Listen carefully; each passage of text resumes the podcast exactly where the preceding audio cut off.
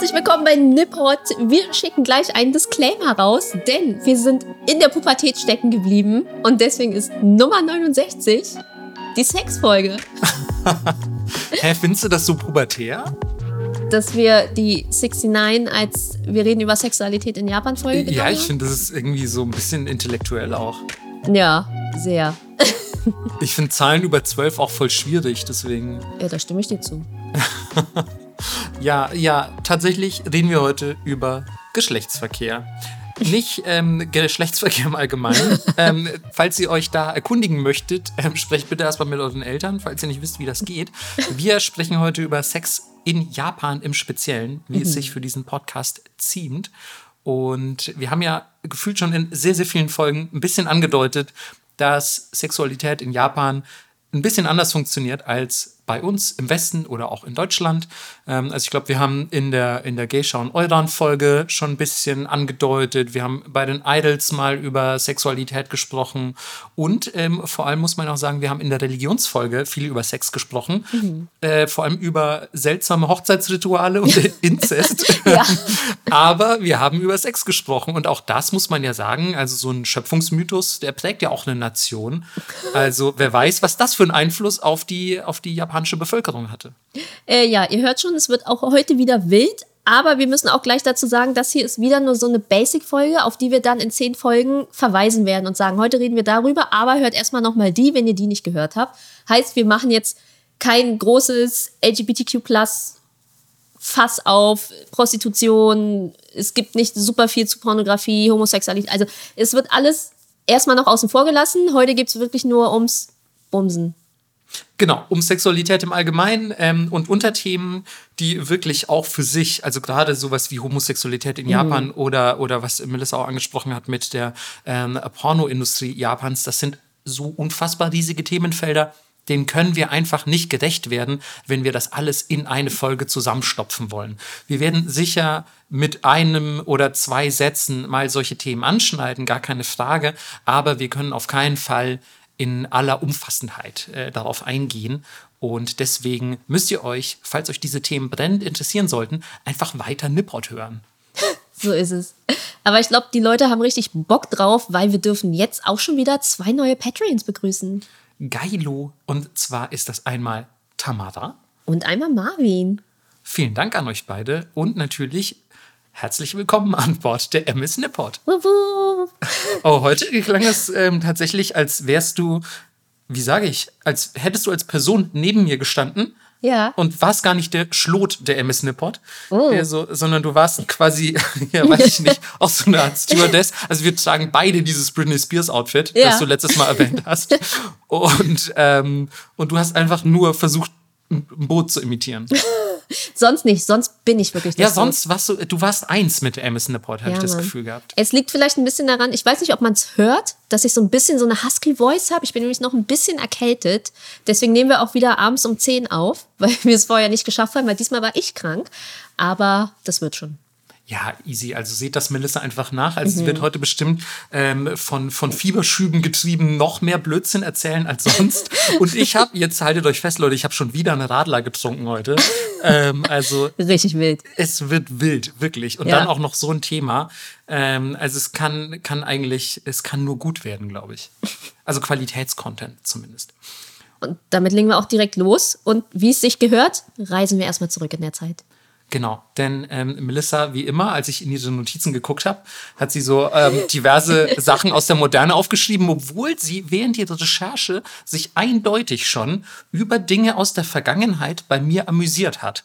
Das heißt, sie hat die Sachen gelesen, aber sie hat sie absichtlich nicht aufgeschrieben, um zu sagen, ah, Marco, ich weiß doch, das ist der Typ mit den Jahreszahlen, der mag die Vergangenheit ganz gerne, der ist eh so ein bisschen hängen geblieben und ja, ähm, dem, dem überlasse ich einfach mal ein bisschen so über, über das Frühzeitliche zu sprechen. Ey, aber heute ist richtig für alle Zahlenliebhaber richtig Premium-Folge. Wir haben so viele Zahlen, Statistiken und Jahreszahlen. Wir haben alles dabei. Das stimmt. Also auch gerade für Leute, die Statistiken mögen, oh, haben ja. wir heute wirklich viel. Mhm. Ähm, aber wir werden trotz der vielen Zahlen natürlich versuchen, den Mathematikanteil möglichst gering zu halten und das Ganze spannend zu gestalten, denn wir wissen, es ist natürlich nicht so geil, wenn man nur Zahlen vorgelesen bekommt. Es sei denn, es sind gute Jahreszahlen. Ey, der Marco Fanclub so, Kann ich zustimmen. Wo ist, wo ist unser Tape mit, wo Marco Jahreszahlen vorliest? Acht Stunden lang so, so ein Loop auf YouTube einfach. Kunstperformance auf der LBM vor der Manga-Halle. Ja, okay, genau. Wir treffen uns dann alle vor der großen Scheune zum Showdown. Ja. Ähm, ja, können wir mal drüber sprechen. Ähm, vielleicht auch mal eine Twitter-Umfrage, wie viele Leute Lust haben auf dieses ominöse Tape. Ich will einfach nur, dass das irgendwann dann so in 20, 30 Jahren rumgereicht wird, wie das Ring-Tape äh, mit Sadako drauf. Und dass die Leute sagen, ey, wenn du ganz ehrlich, wenn du dir das anhörst, wie Marco Jahreszahlen vorliest, dann kommt er aus seinem Fernseher gekrabbelt und weiß ich nicht, isst eine Schokolade auf. Das ist total unrealistisch. Ich kann euch sagen, was er macht. Er streicht Sachen rot an in euren Notizen und setzt Kommata, obwohl es nur Stichpunkte sind. Hey, hey, hey, hey, stopp, stopp, stopp, stopp.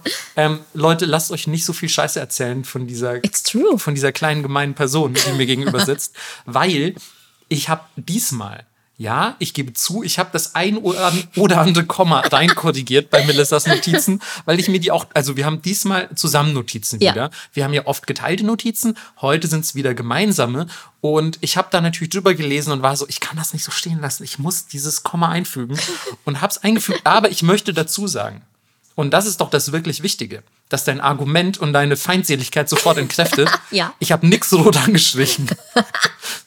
Heute nicht. Ja, heute nicht. Äh, Du hast, ich habe das einmal gemacht und dann hast du dich darüber beschwert, weil das quasi war wie in der Schule beim Aufsatzschreiben. Und dann habe ich das nie wieder getan.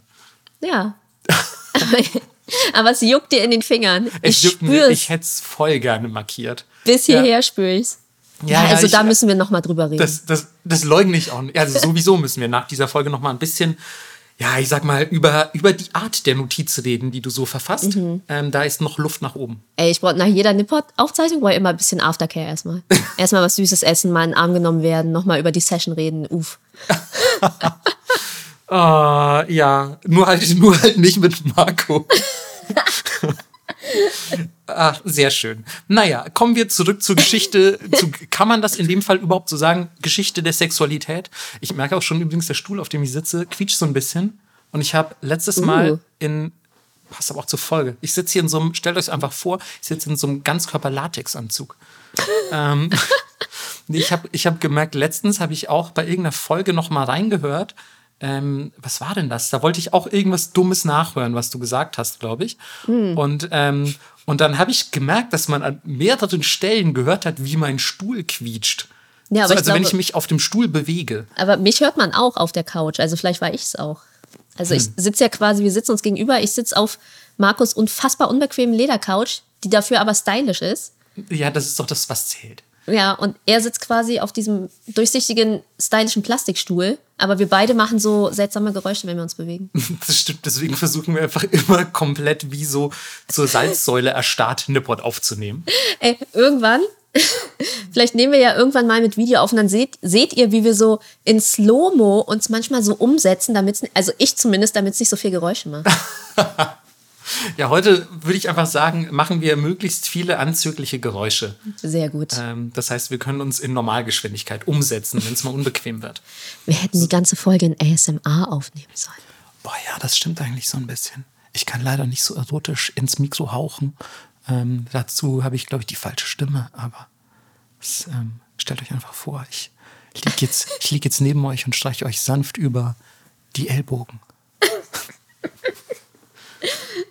Ja. Ja, fandest es, wie erregt bist du, Melissa, auf einer Skala von 1 bis 17? Zählt Lachen auch dazu?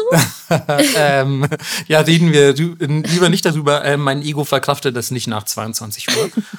ähm, wir kommen jetzt wirklich, ich schwöre, jetzt kommen wir wirklich zur Historie des Geschlechtsverkehrs. ähm, Nein, wie gesagt, das kann man natürlich in dem Fall nicht so sagen, denn ähm, es ist sicher kein Geheimnis, wenn ich euch erzähle, dass ähm, die Leute schon immer Sex hatten. Und äh, nur deswegen sitzen wir eigentlich heute auch hier und können uns darüber unterhalten, denn irgendjemand war Ah, so Stop. war so crazy, uns zu zeugen. Ähm, und ja, das, also, ob man der Gesellschaft damit einen Gefallen getan hat, sei dahingestellt. Ähm, ebenfalls ist kein Geheimnis, dass die Uhren, was Sex und Sexualität angeht, früher ein bisschen anders tickten. Ähm, bevor wir zu diesen anders tickenden Uhren kommen, aber erstmal eine Einschätzung aus der Enzyklopädie der Sexualität aus dem Jahre 1997, die ich sehr interessant fand, denn dort wird versucht zu ergründen, wie genau denn eigentlich die japanische Wahrnehmung von Sex funktioniert, also worin die sich gründet. Und dort steht, auch wieder von mir übersetzt, das heißt, ihr müsst immer mit meinen ja sehr so sehr uneleganten Übersetzungen leben. Ähm, das japanische Bewusstsein ist von Agrikultur und Anbetung der Natur geprägt. Kinder sind ein natürliches Geschenk der Götter. Das Schön. klingt jetzt eigentlich erstmal ganz gut. Man ja. würde sich denken, das klingt nach einer gesunden Einstellung zu Sex und Sexualität, einer gesunden Einstellung zum Kinderkriegen, wenn auch religiös geprägt, was für die damalige Zeit nicht komplett ungewöhnlich ist. Mhm. Und auch wenn man sich die Literatur der damaligen Zeit anguckt, da ist sowohl die japanische Frühzeit mit gemeint, als jetzt auch die eher feudalen Jahre. Ähm, da gibt es zum Beispiel das sogenannte Manyoshu. Ähm, das sind circa 10.000 Waka-Gedichte, von denen sich sehr viele mit der Liebe befassen oder eben direkt Liebesgedichte sind.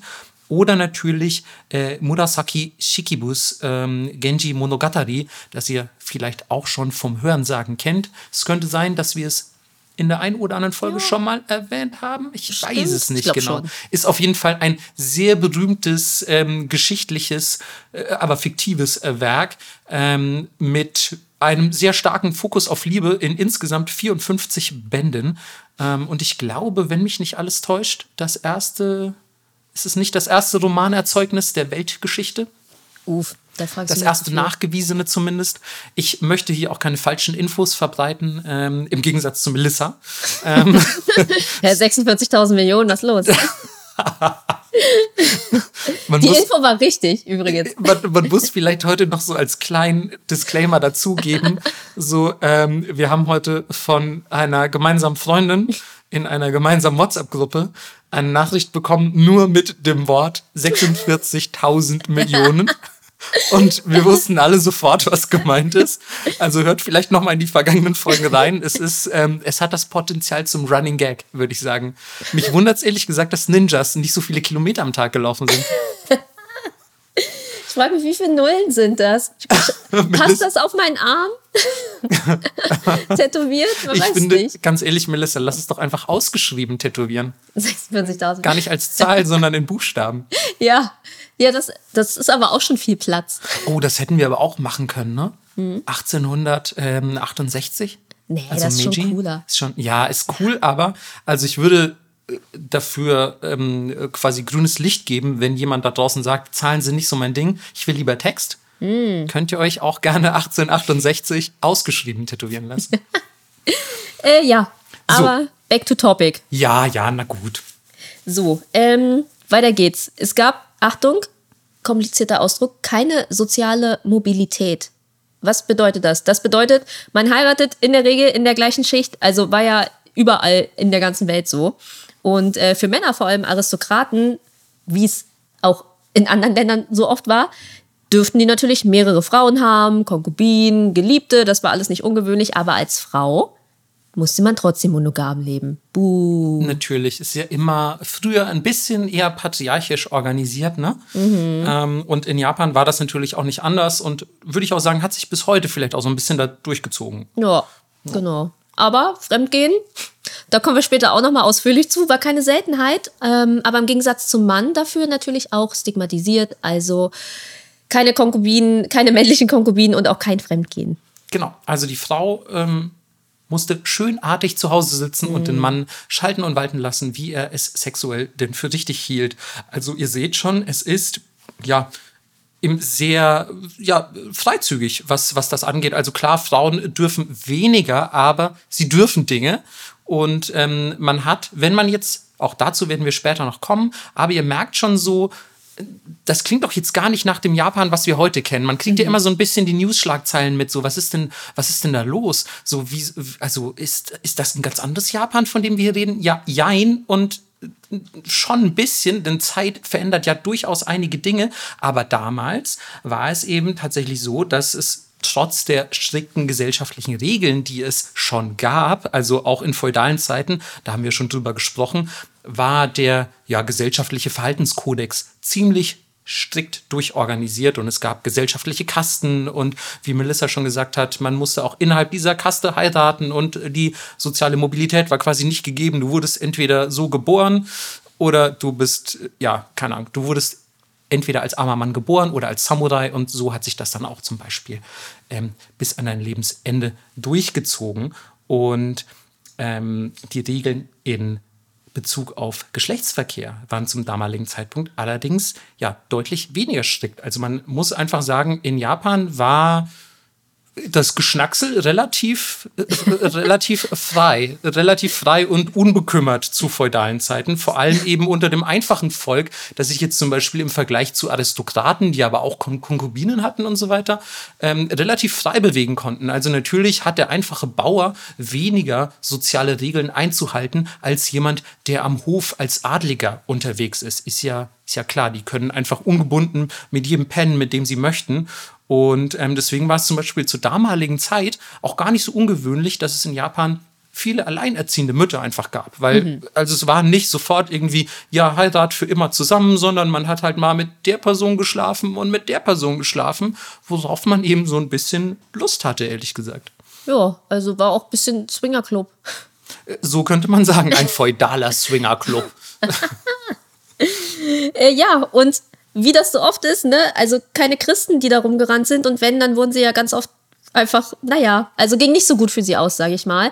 Deswegen war Homosexualität halt auch gang und gäbe. Und ich war wirklich in der Recherche, ich war schock, ich war so, was? Dieser riesige Kriegsherr-Samurai hatte überall seine, seine Lustboys und der krasse Shogun hat einfach so einen Typen durchs Land geschickt, der ihm hübsche Jungs besorgt hat. Was war denn da los? War einfach Boys Love Extravaganza in der Zeit. Ja, so könnte man sagen. Melissa hat es auf den Punkt gebracht. Ähm, also ich finde es auch äh, ganz cute, dass Melissa mir so äh, geschrieben hat äh, per WhatsApp, als sie angefangen hat zu recherchieren. Marco, du wirst es nicht glauben. Die haben alle Lustknaben gehabt. Ich werde verrückt. Nobunaga so, hat mit seinem mit seinem Boy rumgemacht. ja, und ähm, ich habe ihr sofort natürlich ein äh, Notfallpaket an Yaoi-Manga geschickt. Ähm, nein, Quatsch, aber ich ähm, also muss dazu sagen, es war nicht nur in Japan eine Sache. Man kennt ja ähnliche Stories auch aus dem antiken Rom oder Griechenland. Aber das weiß ähm, man halt. Genau. Und in Japan ist das ähnlich gewesen, aber man hat vielleicht hier im Westen weniger davon gehört. Im Japanologiestudium zum Beispiel ist es natürlich doch das ein oder andere Mal irgendwie Thema gewesen. Aber klar, ich glaube, die wenigsten Leute hätten sich vorstellen können, dass irgendwelche super krassen Samurai ja vielleicht auch einfach mit ihren Schülern oder Schutzbefohlenen schlafen. Und in der damaligen Zeit war das aber, wie gerade schon erwähnt, gang und gäbe. Im sehr krassen Kontrast zu heute, wo man nämlich teilweise solche absurden Behauptungen aufstellt. Und ja, das sind wirklich Behauptungen japanischer, äh, ich sag mal, öffentlicher Personen oder Politiker, ähm, dass Homosexualität zum Beispiel aus dem Ausland kommt und nach Japan importiert wurde. Was halt, ja, ja keine Ahnung.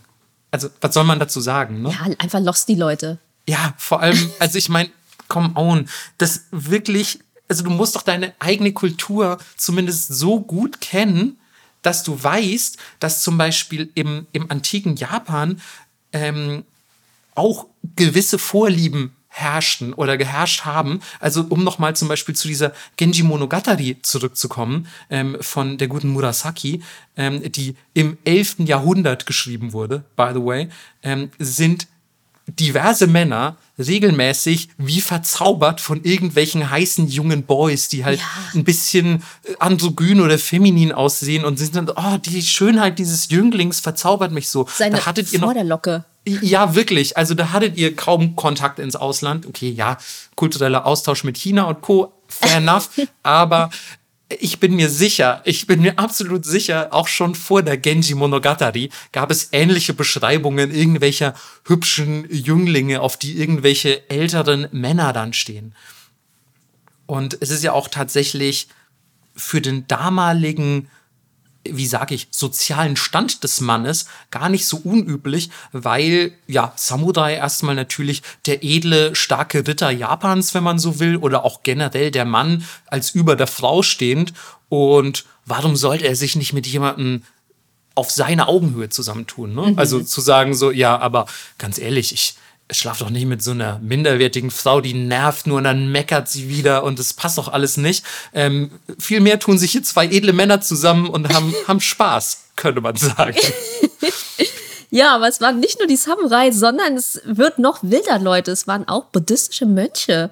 Also, die haben mit ihren minderjährigen Novizen gepennt. Und das war jetzt auch nicht so wie, oh, katholische Kirche, wow, das ist Big News, sondern das war relativ öffentlich und die sind dann tatsächlich auch teilweise in Bordelle gegangen und haben sich dort die Boys ausgesucht. Weil natürlich es viel weniger schlimm ist, das Zölibat mit einem anderen Mann zu brechen, als mit einer Frau. Richtig, das ist ja quasi wie, ähm, warte mal, wie war das nochmal? Ähm, es gab früher so ein seltsames T-Shirt, das habe ich mehrmals in, quasi in meiner in meinem sozialen Kreis gesehen, auf dem die Jungfrau Maria abgebildet war. Und ähm, und da war der Witz an diesem T-Shirt, also die war so leicht promiskuitiv abgebildet und da stand dann drauf, ähm, dass es ja nicht zählt, wenn man, wenn man Analverkehr nicht, also nicht mitzählt. Deswegen ja, ja, ist sie genau. immer noch Virgin, so und das war der Schenkelklopferwitz dahinter. Und genauso muss man sich das auch ein bisschen vorstellen. Ja. Also so diese, äh, diese exakte Beschreibung des Zölibats, so der Beischlaf mit einer anderen Frau, das haben wir ja nicht gemacht. Genau. Also das war ja ein kleiner Jüngling und so und deswegen, deswegen zählt das ja auch nicht. Und, und das Abgefahrenste an ja, dieser, an diesen Sexgeschichten mit den buddhistischen Mönchen ist vielleicht sogar, dass Familien teilweise ihre jungen Kids, so also ihre jungen Jungs, ähm, diesen Mönchen anvertraut haben, um diese Mönche ihnen Geschlechtsverkehr beibringen zu lassen. Die sind quasi in die Sexlehre gegangen. In die, in die Sexlehre gegangen. Also so, so flapsig das auch klingt. Äh, ja, zur damaligen Zeit war das wohl ähnlich. Also ich meine, man kann, glaube ich, heute schwer sagen, oder zumindest kann ich es nicht sagen, wie verbreitet dieses Phänomen war. Aber überhaupt, dass es existierte und überliefert wurde, ja. ist schon ein bisschen sehr befremdlich, weil ich meine, auch genaue Altersangaben der Kinder habe ich nicht, aber es waren auf jeden Fall minderjährige Kinder und das ist schon aus, gerade aus heutiger Perspektive, äh, fucked up. Also richtig ja. fucked up. Nun gut. ja, wie will man, wie will man dazu was Schönem überleiten? Ja, ich war auch so. Naja, manchmal braucht man auch einen harten Cut. Ähm, kommen wir zu anderen schönen Dingen, zum Beispiel Illustration homosexueller Kami. Voll schön. Hä, das ist doch cool. Ja, klingt so ein bisschen, als hättest du ganz viele davon zu Hause, die so deine Badezimmerwand schmücken. Ganz ehrlich, eins würde ich mir bestimmt aufhängen. Ja, vielleicht von, von Hachiman, den wir ja, ja. schon in unserer Götterfolge haben. Denn äh, der gilt tatsächlich unter anderem, ich habe ja leider auch schon erwähnen müssen, dass er mittlerweile auch so ein bisschen als Schutzpatron von allem gilt. Aber unter anderem gilt er auch als Schutzpatron homosexueller Liebe. Voll schön. Also, wenn ihr mehr über Hachiman erfahren möchtet, hört auf jeden Fall nochmal in unsere Folge über japanische Gottheiten. Ich glaube, das war auch erst so zwei, drei Folgen her. Ja. Ähm, man muss dazu sagen, dieses ganze, was Melissa auch schon angedeutet hatte, von christlichen Werten unbeeinflusste ähm, homosexuelle Treiben ist dann sehr schnell zurückgegangen, nachdem, und da haben wir sie wieder, unsere Lieblingsjahreszahl, 1868 das Land stark verwestlicht wurde und mit westlichen Einflüssen kamen natürlich auch westliche Werte nach Japan auch christliche Werte, auch ja, Werte in Bezug auf Sexualität und da war dann relativ schnell der Ofen aus, was ähm, ja, enthemmtes, ähm, enthemmtes Miteinander schlafen unter Männern angeht. Aber man konnte das bestimmt noch in den riesigen Rotlichtbezirken abholen. Auf jeden Fall. Also es ging noch einiges. Du mhm. hattest auch ähm, hier in Yoshiwara zum Beispiel in Tokio, also es war, glaube ich, auch damalig zu, äh, zu der damaligen Zeit der größte Rotlichtbezirk. Ich weiß gar nicht, ob Japans oder der Welt, aber es soll unfassbar riesig gewesen sein. Also ein riesiger Rotlichtbezirk, wo man sich ja alles wahrscheinlich abholen konnte, was einem so gefiel. Und ähm, auch da hört vielleicht noch mal in die Geisha-Folge rein, wo wir auch mhm. über die Euran sprechen. Ähm, die kommen da nämlich auch zum Einsatz. ja, und es war halt total verrückt. Die hatten wirklich wie so Rankings und eigene Regeln. Aber ich glaube, das ist heute auch noch so, wenn du irgendwie ins Stripclub gehst oder ähm, dich im Rotlichtmilieu aufhältst, sind das andere gesellschaftliche Regeln, als sie fürs normale Leben gelten. Auf jeden Fall. Ich glaube auch Yoshiwara, also dieser Rotlichtbezirk zur damaligen Zeit, ähm, der übrigens nicht erst seit der Meiji-Restauration ähm, existierte. Ich weiß gar nicht, wie der sich da entwickelt hat. Der existierte auf jeden Fall schon zur Edo-Jidai, also ab 1600. Ähm, und ähm, ich kann mir das nur als Parallelwelt eigentlich vorstellen. Ja. Also, dass wirklich da komplett eigene Regeln herrschten und man halt wirklich auch ja gemacht hat, was man will. Also, ich glaube ich wirklich, dass das sexuell, äh, sexuell sehr enthemmt war. Ja, also ich glaube, wenn du auch genug Geld hattest, konntest du dich bestimmt auch ins Nirvana bumsen. Schna Schnackseln. Ich meine, ich sage das Wort Schnackseln sogar, ne? Das ist bestimmt meine süddeutsche Herkunft. Oh nein. Aber ja, diese, diese Parallelwelten, ähm, auch da werden wir gleich noch zu kommen, ähm, sind leider nicht mehr in dieser Form existent. Ähm, eine weitere, über die man aber vielleicht trotzdem zumindest mal gehört haben muss, ist, dass es damals ähm, überhaupt generell im Buddhismus eine sehr interessante Einstellung zur Sexualität gab. Allein darüber habe ich so viel gelesen. Ich bin mir sicher, wir könnten eine komplett eigene Folge zu Buddhismus und Sexualität machen. Also wahrscheinlich sogar einen komplett eigenen Podcast, weil das auch so ein riesiges Thema ist. Aber zur damaligen Zeit gab es auch buddhistische Sexsekten. Und äh, Sexsekten ist übrigens auch ein schwieriges Wort. Sexsekten. Oh ja, Sexsekten. Sex. Wow, Sexsekten. Okay, wenn ihr das dreimal um Mitternacht im Spiegel sagt, Dann erscheint Ha- Hachiman und ab geht's. ähm, ja, und die bekannteste unter, unter diesen buddhistischen Sex, Sex, Sekten. Nein, es waren keine Sex. Ich wollte nur mal testen, wie sich das anfühlt zu sagen. Ähm, war, war die Shingon-Sekte, die bekannteste. Ähm, und da ging es tatsächlich echt darum, dass man einfach für die Erleuchtung, für den Eintritt ins Nirvana, naja, bumsen soll. ähm, und so der Grundgedanke war, sich selbst im Beischlaf zu verlieren, führt zum Erwachen des Geistes. ja, also ich stimme zu. Ja, also ich, das Ding ist, ich finde, es kann in beide Richtungen interpretiert werden. Manchmal verliert man sich ja auch in so einer Art, äh, ja, Enthemmtheit, wo man sich gefühlt im Anschluss gar nicht mehr so richtig selber kennt. Und dann aber manchmal hat man auch diese unfassbare Klarheit. Also ich glaube, man kann es in, in beide Richtungen auslegen. Ja. man, man müsste jetzt vielleicht noch mal mit denen reden und fragen, wo, soll es hingehen für euch? Aber es ist ja auch Buddhismus und wie wir in vielen Folgen gelernt haben, ähm, sagen die vielleicht, das musst du für dich selber rausfinden. Ah, ja, immer die, der easy way out. So. Ja, du musst jetzt einfach mal gucken, ne? Also es ist individuell hier so. Also jeder hat sein eigenes Nirvana. Mach du einfach mal. Mal.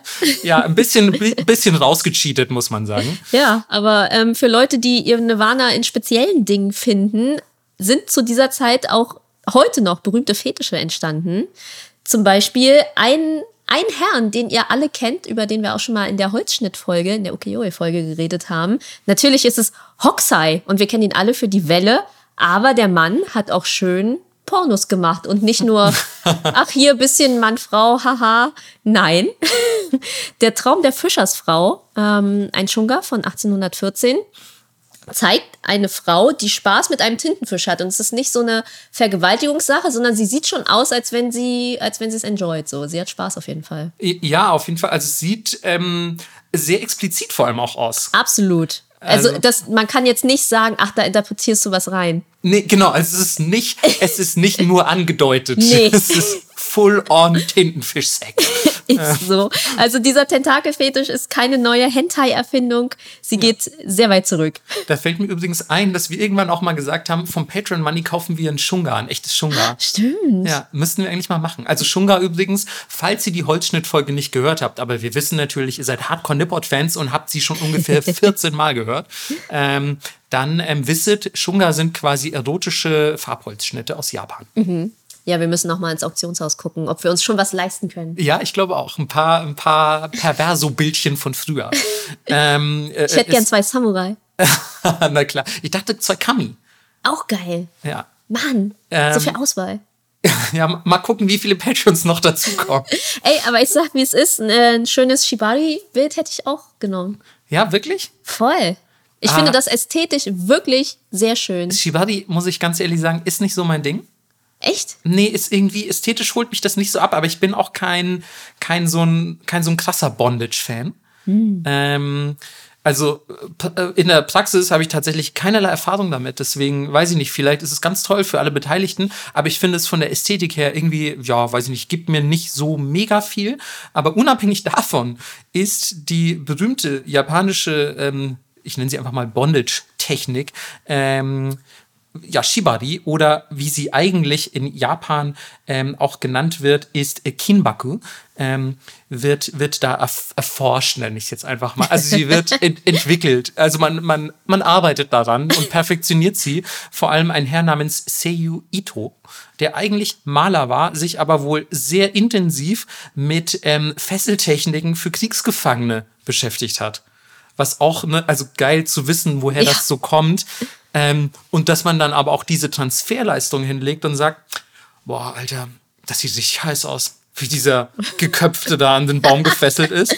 So, da, da geht doch was. Das mache ich zu Hause nochmal. Ja, also ich weiß nicht, aber ähm, ist ja auch nicht der einzige Fetisch, der aus Japan kommt, wo man sich vielleicht fragt, wie das entstanden sein könnte. Äh, ja, zum Beispiel, ich meine, wenn man still, wenn wir schon bei still sein ist, wie wäre es zum Beispiel Sushi von einer nackten Frau essen? Hä? Nyotai Mori, mega geil. Nee, Mann, da würde ich ablehnen. Was? Nein! Ich, also ich habe es noch nie gemacht, aber A, wird das warm ja, okay, fair enough. Vor allem, wenn die richtig heiß ist. und nee, Mann, irgendwie, das, das ist zu viel Genuss. Ich kann nicht gleichzeitig Sex haben und essen, das geht nicht. Nee, du sollst ja auch nicht mit der schlafen. Ja, dann ist sowieso egal. Ja, das ist ja das Absurde. Das ist ja dann äh, wirklich, also die liegt dann in der Mitte eines Raumes. Und äh, diverse Leute essen so von ihr. Nee, ich will, ich will auch nicht, ich will meinen Teller nicht mit so vielen Leuten teilen. Ja, okay. Aber irgendwie, also ich weiß nicht, allein die Vorstellung, Ich finde auch irgendwie so, hier trink Champagner aus meinem Bauchnabel und so, das holt mich alles nicht nee, ab. das holt mich äh, tatsächlich auch nicht ab. Dann, dann Ähm, lieber meine heißen Freundinnen, die sich immer schön einwickeln lassen. Ja, okay, aber also ich finde bei Nyotai Mori ist auch da wieder zumindest so, also die Absurdität gegeben. Man Das denkt sich so, stimmt. wow, wie ist das entstanden? Also gut, man weiß, wie es entstanden ist tatsächlich, ähm, denn es basiert höchstwahrscheinlich auf, ja, ich nenne es einfach mal Essensspielchen aus ähm, äh, Bordellen der Edo-Zeit, also auch hier wieder ab 1600. Ähm, und meist ging es bei diesen Spielchen darum, dass dann ähm, der Mann ähm, Sake aus der Vagina der Frau trinkt. Wow. Ja. Also scheint damals wohl ein richtig heißer Hit gewesen zu sein. Auch da muss man sicher den richtigen Sake wählen, denn hier ist ja die Temperatur wichtig. ähm, Ich könnte mir vorstellen, ich meine, es sind, es sind Japaner, das wurde bestimmt garantiert so angepasst, dass wenn es dann mit deiner Körpertemperatur in Verbindung in deinen Klar. Mund gerät, dass es genau die richtige Temperatur genau die hat. richtige Temperatur hat, ja, Ja. die komplette Perfektion. Das ist hier speziell, speziell gebrauter Vagina-Sake. Ähm, Ja? Leute, mit, äh, ich meine, das sind auch Hefekultur. Also, Oh, äh, ey Gott, ey, Melissa, dein OnlyFans, ähm, äh, der, der wird bald, also ähm, mit äh, Ideen bereichert, Ja. von denen du keine Ahnung hattest. ja, ähm, also was ihr nicht rei einreichen müsst, ist auf jeden Fall Bukake. Das wird es nicht geben. Was ist da denn jetzt los? Wie bist du denn? Ja, also es steht ja im Raum, dass das eine öffentliche Bestrafung für ehebrecherische Frauen war, aber das ist wahrscheinlich falsch. Tatsächlich, ja. Also es geht immer mal wieder das Gerücht drum, dass das schon aus feudalen Zeiten kommt, aber viel wahrscheinlicher ist, dass es eine Erfindung der 80er Jahre Pornoindustrie ist. Ähm, falls ihr euch übrigens fragt, wir werfen hier immer mal wieder mit ein paar Begriffen um uns und für uns sind die auch alle geläufig, aber Bukake, sehr viele Männer ejakulieren auf eine Frau. Und das ist es. So. Ähm, und ja, also auch wenn irgendwie, finde ich, so ein bisschen auch die Idee nahe liegt, dass es eine feudale Bestrafung sein könnte. Ja. So, weißt du, irgendwie so, ja, das wolltest du, da hast du es in hundertfacher so Ausführung, damit du es einfach nur noch scheiße findest. Weißt du, so ein bisschen Overkill Ja. einfach. Ähm, aber ja, wie gesagt, diese Theorie ist mit sehr hoher Wahrscheinlichkeit falsch. Unabhängig von all dieser Freizügigkeit, von all diesen Fetischen, von der Homosexualität und von allem, was wir gerade über ja, frühe japanische Sexualität gehört haben, ähm, muss man dazu sagen, dass sich das Ganze heutzutage leider vielleicht sehr anders gestaltet. Sehr, sehr anders. Wirklich, äh, das eigentlich, man muss sagen, es, die haben einfach die Sache genommen und komplett auf den Kopf gestellt. Ja. Gesagt, ja, äh, früher haben die Leute so viel geschnackselt.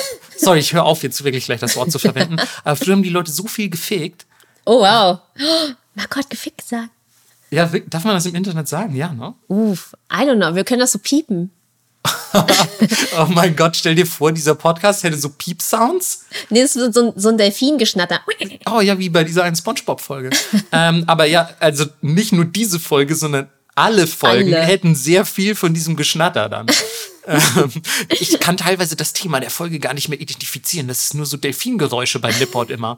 ähm, naja, Delfin Einschlaf-Podcast. Ja, diese, so Meeresgeräusche. Also man kann, man kann uns gar nicht mehr von so einer CD mit Wahlgeräuschen dann unterscheiden.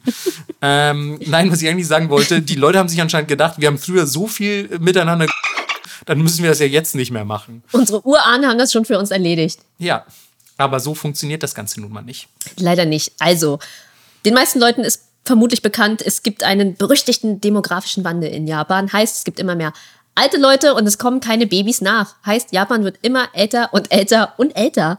Und jedes Jahr werden es circa 200.000 Menschen weniger in Japan. Bei einer Bevölkerung von 125 Millionen. Hört sich jetzt nicht so ultra viel an, aber ist schon viel.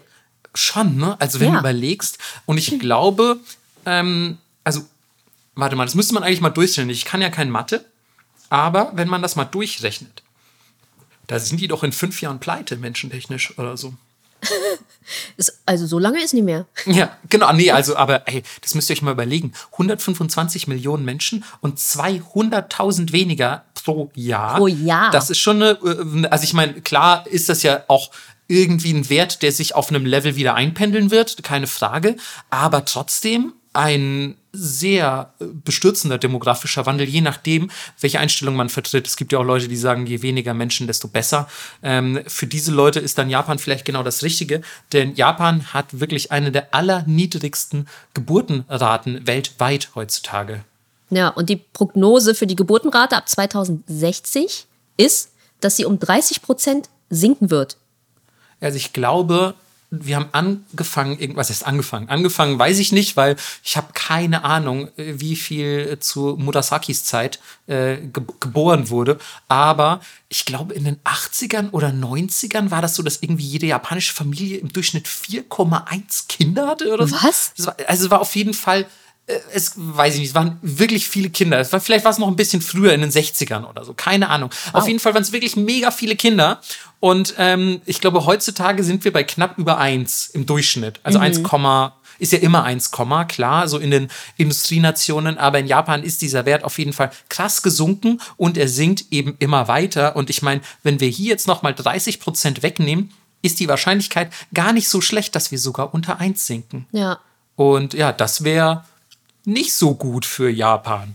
ähm, ja, woran das Ganze liegt, ähm, kann man sich ja wahrscheinlich auch ein bisschen denken, denn es gibt ja schlicht einen sehr umfassenden Beziehungs- und Sexverdruss, nenne ich es einfach mal. Also keiner hat mehr Bock auf Beziehung, keiner hat mehr Bock auf Beischlaf. Bock auf Beischlaf, das könnte auch Bock irgendwie. auf Beischlaf gefällt mir. Was ist das? Ist das ein Name für einen Podcast vielleicht oder ist das eine, ein äh, Buch oder? Eine Punkband. Oh, okay, nicht schlecht. Aber nur Girls. Bock auf Beischlaf? Girl Punkband, ja. Aber ist Beischlaf vielleicht ein bisschen zu gehoben für, für Punk? Nee. Okay. Ich habe das Gefühl, dass ähm, man sagt immer so Punk, dies, das, aber ich habe das Gefühl, alle Leute, die Punk machen und hören, eigentlich immer sehr gebildet sind. Danke, ich mag Punk ziemlich gerne. Ich ähm. möchte kurz revidieren. Ausnahmen bestätigen die Regel. Okay, dann werfe ich noch Lust auf Lust in den Raum. Uh, auch nicht schlecht. naja, unabhängig davon, also unabhängig vom Punk, meine ich jetzt, haben, ähm, haben die Japaner wenig Lust auf Lust. Ähm, ja, sehr wenig. Also so, soll ich die Bitte, erschreckenden Melissa. Zahlen Bitte, Melissa, posaunen? du bist, äh, bist die Frau für kleinere Zahlen. Passend zur Körpergröße. Also 47 Prozent der Männer, ja, fast die Hälfte und Frauen unter 25 Jahre hatten laut einer Erhebung von 2015 noch nie Sex. Ein Viertel der 30 bis 40-Jährigen sind auch noch Jungfrau. Das ist deftig. Das ist viel irgendwie. Also ich habe überhaupt keine Ahnung. Das ist eigentlich immer was, was man fast dazu recherchieren müsste, wie sehen diese Zahlen in Deutschland aus. Mhm. Ich habe ehrlich gesagt keine Ahnung. Ähm, aber unter 25 Jahren 47 Prozent klingt für mich viel. Klingt für mich auch sehr viel. Also wenn ich mir meinen Freundeskreis angucke, also klar, in Berlin geht es ein bisschen ich- schneller, ey, Ich aber wollte gerade sagen, Melissa, du kommst aus Berlin. also äh, ganz ehrlich, also hier kann man ja froh sein, wenn man nicht auf dem Weg zur Bahn entjungfert wird, wirklich. ja, aber selbst da, also ich überlege gerade, kannte ich mit 25 noch jemanden? Also ich Jungfrau meine, war. du redest ja auch nicht mit jedem drüber, wahrscheinlich. Oder ist das immer so deine Einstiegsfrage in einem Dialog, so ein. Kennenlerndialog? Ich bin Melissa, bist du noch Jungfrau? Oder vielleicht einfach, hi, ich bin Melissa und keine Jungfrau mehr. Und du? ja, mach ich beim nächsten Mal, wenn ich jemanden kennenlerne. Auch so ein Businessgespräch. Geh so ins Meeting rein. Hallo zusammen. Ach so, Entschuldigung übrigens, ne? also ich möchte jetzt auch nichts vorwegnehmen. Ähm, für alle, die sich wünschen, dass Melissa noch Jungfrau ist, vielleicht ist sie es noch äh, shoot your shot, so, I don't know. Der Zug ist lange abgefahren, Leute. Okay, dann sorry Leute. Ich wollte nur nicht dein äh, potenzielles ähm, ähm, OnlyFans torpedieren. Ja. Versteigere meine Entjungferung. Moment mal, da stimmt doch was nicht. Meine an, erneu so in Klammern ganz klein erneute. ja, genau. Meine heutige. Wenn man zwei Tage keinen Sex mehr hatte, ist man wieder Jungfrau. Ja, irgendwann wächst das ja auch zu. So. Ja, vor allem, weil es zu ist, ne? Also Mythos Jungfernhäutchen auch strong. Mhm. Das ist sowieso nie richtig zu. Aber nun gut, äh, weiter geht's. Ähm, ja, natürlich. Äh, Wir mehr wollen ja, Studien. wir wollen über Japan und äh, Zahlen und Studien sprechen. Ähm, und zwar hätte ich eine vom Nationalen Institut für Bevölkerungs- und soziale Sicherheitsforschung. Ein Name, der sehr leicht von der Zunge geht, würde ich sagen. Ähm, und die Studie stammt aus dem Jahre 2010. Zwischen 18 und 34 wollen 28 Prozent der Männer und 23 Prozent der Frauen überhaupt keine Beziehung. Das heißt, also gerade auch finde ich in dem Alter, wo man vielleicht sogar noch am meisten Bock auf Beziehung hat, haben äh, ein erschreckend großer Teil, bei den Männern ist es, sogar, ist es sogar über ein Viertel aller Männer hat keinen Bock auf eine Beziehung. Äh, Und Hauptgrund ist für fast die Hälfte aller Befragten, dass Beziehungen Mendoxai sind. Und Mendoxai ähm, ist, ja, Lästig. lästig, anstrengend, nervig und die finden einfach, ja, die, die Zeit, das Geld und die Gefühle, die ich da rein investiere, da habe ich eine sinnvollere Verwendung für. Das tue ich mir gar nicht erst an. Und vielleicht ist es ja auch immer ein bisschen die Angst davor, verletzt zu werden. Ihr kennt das sicher alle, gerade wenn es vielleicht nicht eure erste Liebe ist, dann denkt ihr euch, boah, beim letzten Mal ist ganz schön böse ausgegangen. Es hat sich nicht so geil angefühlt. Soll ich, soll ich das überhaupt noch mal machen? Melissa deutet lachend auf mich. Ähm, soll ich das überhaupt noch mal? Ja, weil ich, ich bin tatsächlich, ich bin so ein bisschen da reingeraten. Ne? Ich habe ehrlich gesagt, ich bin, ich bin auch jemand, der das äh, mittlerweile sehr Mendoxai findet. Ähm, es ist mir so leid an den Mark Fanclub gerade. Sorry, jetzt mache ich diese Jokes schon selber. Ey. Hey, nein, das ist jetzt, jetzt Ähm, ist es noch interessanter, weil Frauen ja ganz oft dieses Helfersyndrom haben und dann ist es so, ich helfe ihm da raus. Äh, Ich kann ihn verändern. I can do it. Ja. Also ich bin mir auch sicher, es gibt Leute, also die es bestimmt irgendwie tun könnten, keine Ahnung. Aber ähm, ich sag mal, wie es ist. Ne? Nach Tausenden von Schlachten sieht man ja nur noch den Tod. Und ähm, Quatsch, in so vielen Beziehungen war ich auch nicht. Aber ich kann es auch so ein bisschen nachvollziehen. Ähm, mit 18 vielleicht noch nicht, da war man noch sehr so involviert in alles. Aber mit 34 am anderen Ende dieses Spektrums ist man ja dann vielleicht auch schon ähm, etwas äh, veteranenmäßiger unterwegs, hat die ein oder andere seelische Verletzung erfahren oder vielleicht auch generell sehr viel Zeit in etwas investiert, was sich dann nicht gelohnt hat oder nur in Herzschmerzen geendet ist. Und da sagen sich dann viele, sicherlich auch außerhalb Japans, ähm, sorry, das ist irgendwas, was ich einfach für mich nicht will. Paradoxerweise allerdings ähm, ist für die Hälfte aller Befragten ähm, so Heirat, Ehe, Kinder kriegen, mit dem Partner zusammen alt werden, immer noch total erstrebenswert und sie wünschen sich das für sich selber. Also sie sagen, kein Bock auf Beziehung, aber heiraten jederzeit, voll gerne.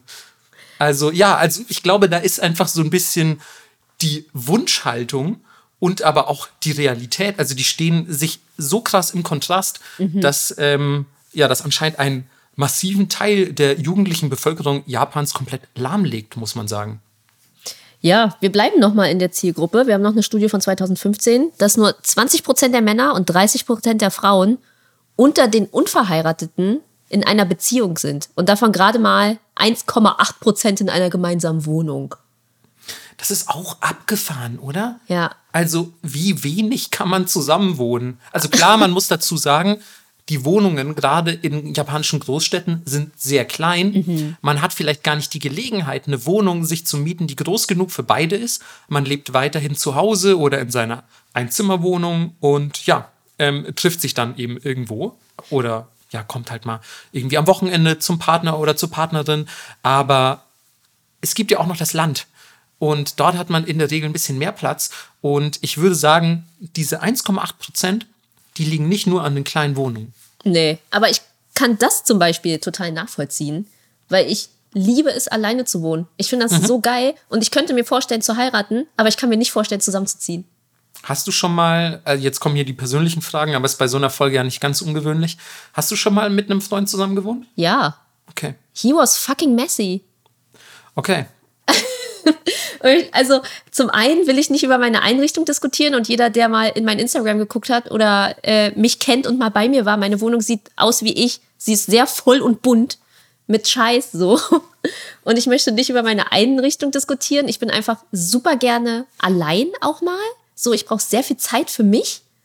Und wenn ich denke, da wäre einfach immer jemand, 24 Stunden lang, das würde mich irgendwie nerven.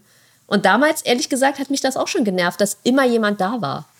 Und ich mag es auch, wenn es ruhig ist. Ich bin jemand, der auch manchmal einfach in kompletter Stille sitzt und nur stickt oder so.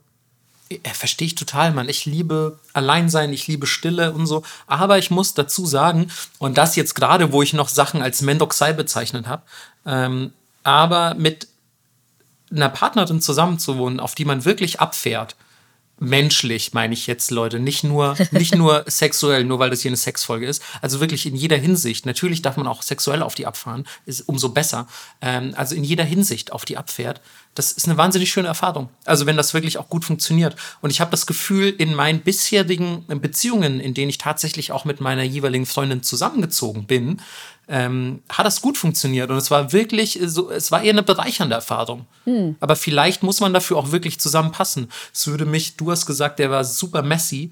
Mich würde das auch mega triggern, wenn ich mit jemandem zusammen wäre, der halt alles dreckig macht, aber nie was aufräumt. So. Ja, und vor allem alle, die mich kennen, ich bin schon super unordentlich und dreckig. Und wenn ich sage, die andere Person war es, dann war es halt out of control. Ja, das stimmt eigentlich.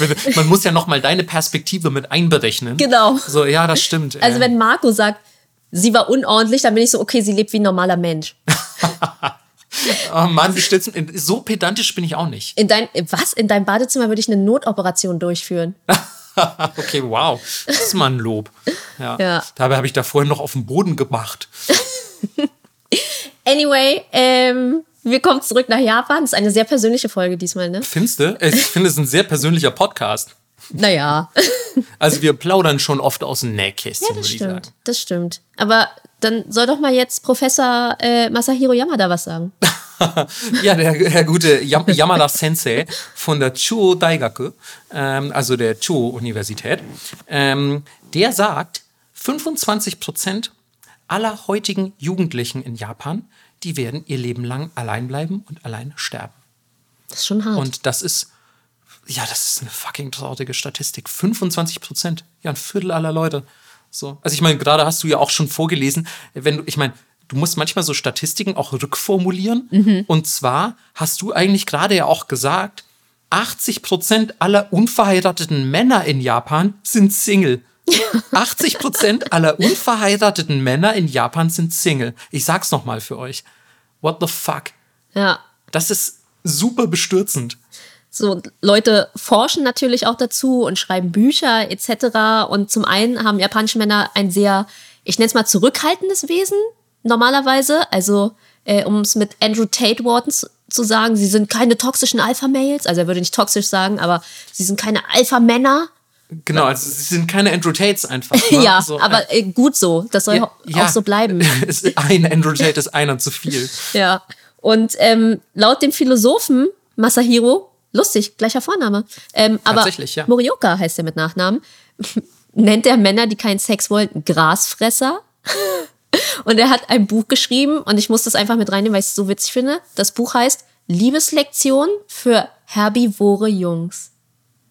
Ja, richtig weirder Titel auf jeden Fall. Richtig weirder Titel. Das ist bestimmt so ein, so ein Pickup-Artist-Blödsinn, wie man Frauen klar macht. Ähm, ich konnte leider nicht so viel dazu finden, weil ich es auch nicht, ich habe den Titel auf Japanisch nicht, nicht gefunden okay. einfach. Deswegen konnte ich nicht mehr recherchieren. Also falls irgendjemand was davon weiß, schreibt uns bitte, was steht in diesem dummen Buch. Also ich kenne es tatsächlich auch nicht. Ähm, aber den Begriff kenne ich tatsächlich. Ich glaube, ja? der hat sich ziemlich durchgesetzt. Ach krass. Ähm, und der wird auch, ähm, also der wird wirklich nicht nur für, für Männer verwendet, die jetzt ähm, nicht, nicht unbedingt nur keine, keine Alpha-Mails sind. Oder doch, ja, vielleicht keine Alpha-Mails, aber die eben nicht nur keinen Sex wollen, sondern halt so wirklich ein bisschen schüchterner oder zurückhaltender sind. Und ähm, da hört, hört man das dann einfach manchmal. Also ich habe es glücklicherweise noch nicht gehört. Mhm. Gut, ich bin auch wenig zurückhaltend. aber ähm, aber ähm, man, also man gebraucht das schon ab und an, das Wort, habe ich das Gefühl. Und es ist auch wirklich so, dass als Kontrast dazu Fleischfresser verwendet wird. Also das sind dann die Andrew Tates dieser Welt. Ähm, diese Typen, es gibt ja auch, ich weiß nicht, ob ihr schon mal in Japan wart, aber gerade so in Bahnhofsgegenden gibt es immer diese Nampa-Dudes. Also. Nampa heißt so flirten, anbaggern. Und die laufen jedem hübschen Mädchen hinterher und labern die einfach voll in der Hoffnung, dass sie sich irgendwie ja, zu einem Drink überreden lässt, vielleicht sogar direkt ins Love Hotel oder ach, keine Ahnung, ich weiß gar nicht, was die sich davon erhoffen. Aber das sind genau die Nicht-Grasfresser. Die werden dann Fleischfresser genannt, weil die halt einfach ja super, super agro irgendwie auf die Erfüllung ihrer sexuellen Gelüste hinarbeiten so weird. Ich finde das aber so witzig, dass Gras immer so als Beleidigung genommen wird. Ja, voll, ne? Da hat man auch direkt Bock, so Vegetarier zu werden oder so, wenn das halt immer sofort mit so negativen Dingen assoziiert wird. Ist ne? ja auch so Touch Grass. Gut, Touch Grass ist ja dann aber was Positives, weil du sollst es touchen, damit alles wieder gut wird. Nee, du sollst. Nee, das ist doch eine Beleidigung im Gaming. Geh mal raus fass mal wieder ein bisschen Gras an. Genau, ja, aber das Gras ist ja das, was dich wieder so, erdet. Ja, okay, das meine ich. So. Also gut. das Gras ist ja dann das Positive, aber klar, es ist eine Beleidigung. So, you need to touch grass. Ja. So. Aber ja, ich finde das auch, also, weiß ich nicht, vielleicht wäre es irgendwie sinnvoller, wenn man das, das cooler benennen würde. Mhm. So, weißt du, vielleicht sollten die Alpha-Mails heißen plötzlich. Ist so. Was? Du respektierst Frauen? Richtig Alpha von dir. So. Ja, man Warum muss das nicht? mehr durchsetzen, Leute. Keine Ahnung, versucht's doch einfach mal ähm, und ähm, gewöhnt euch auf keinen Fall diese Gras- und Fleischfresser-Sache an. Ähm, laut der Japan Society of Sexual Science, ähm, toll, was Schön, ist alles oder? für. Wir haben so viele Statistiken heute für euch. Ja.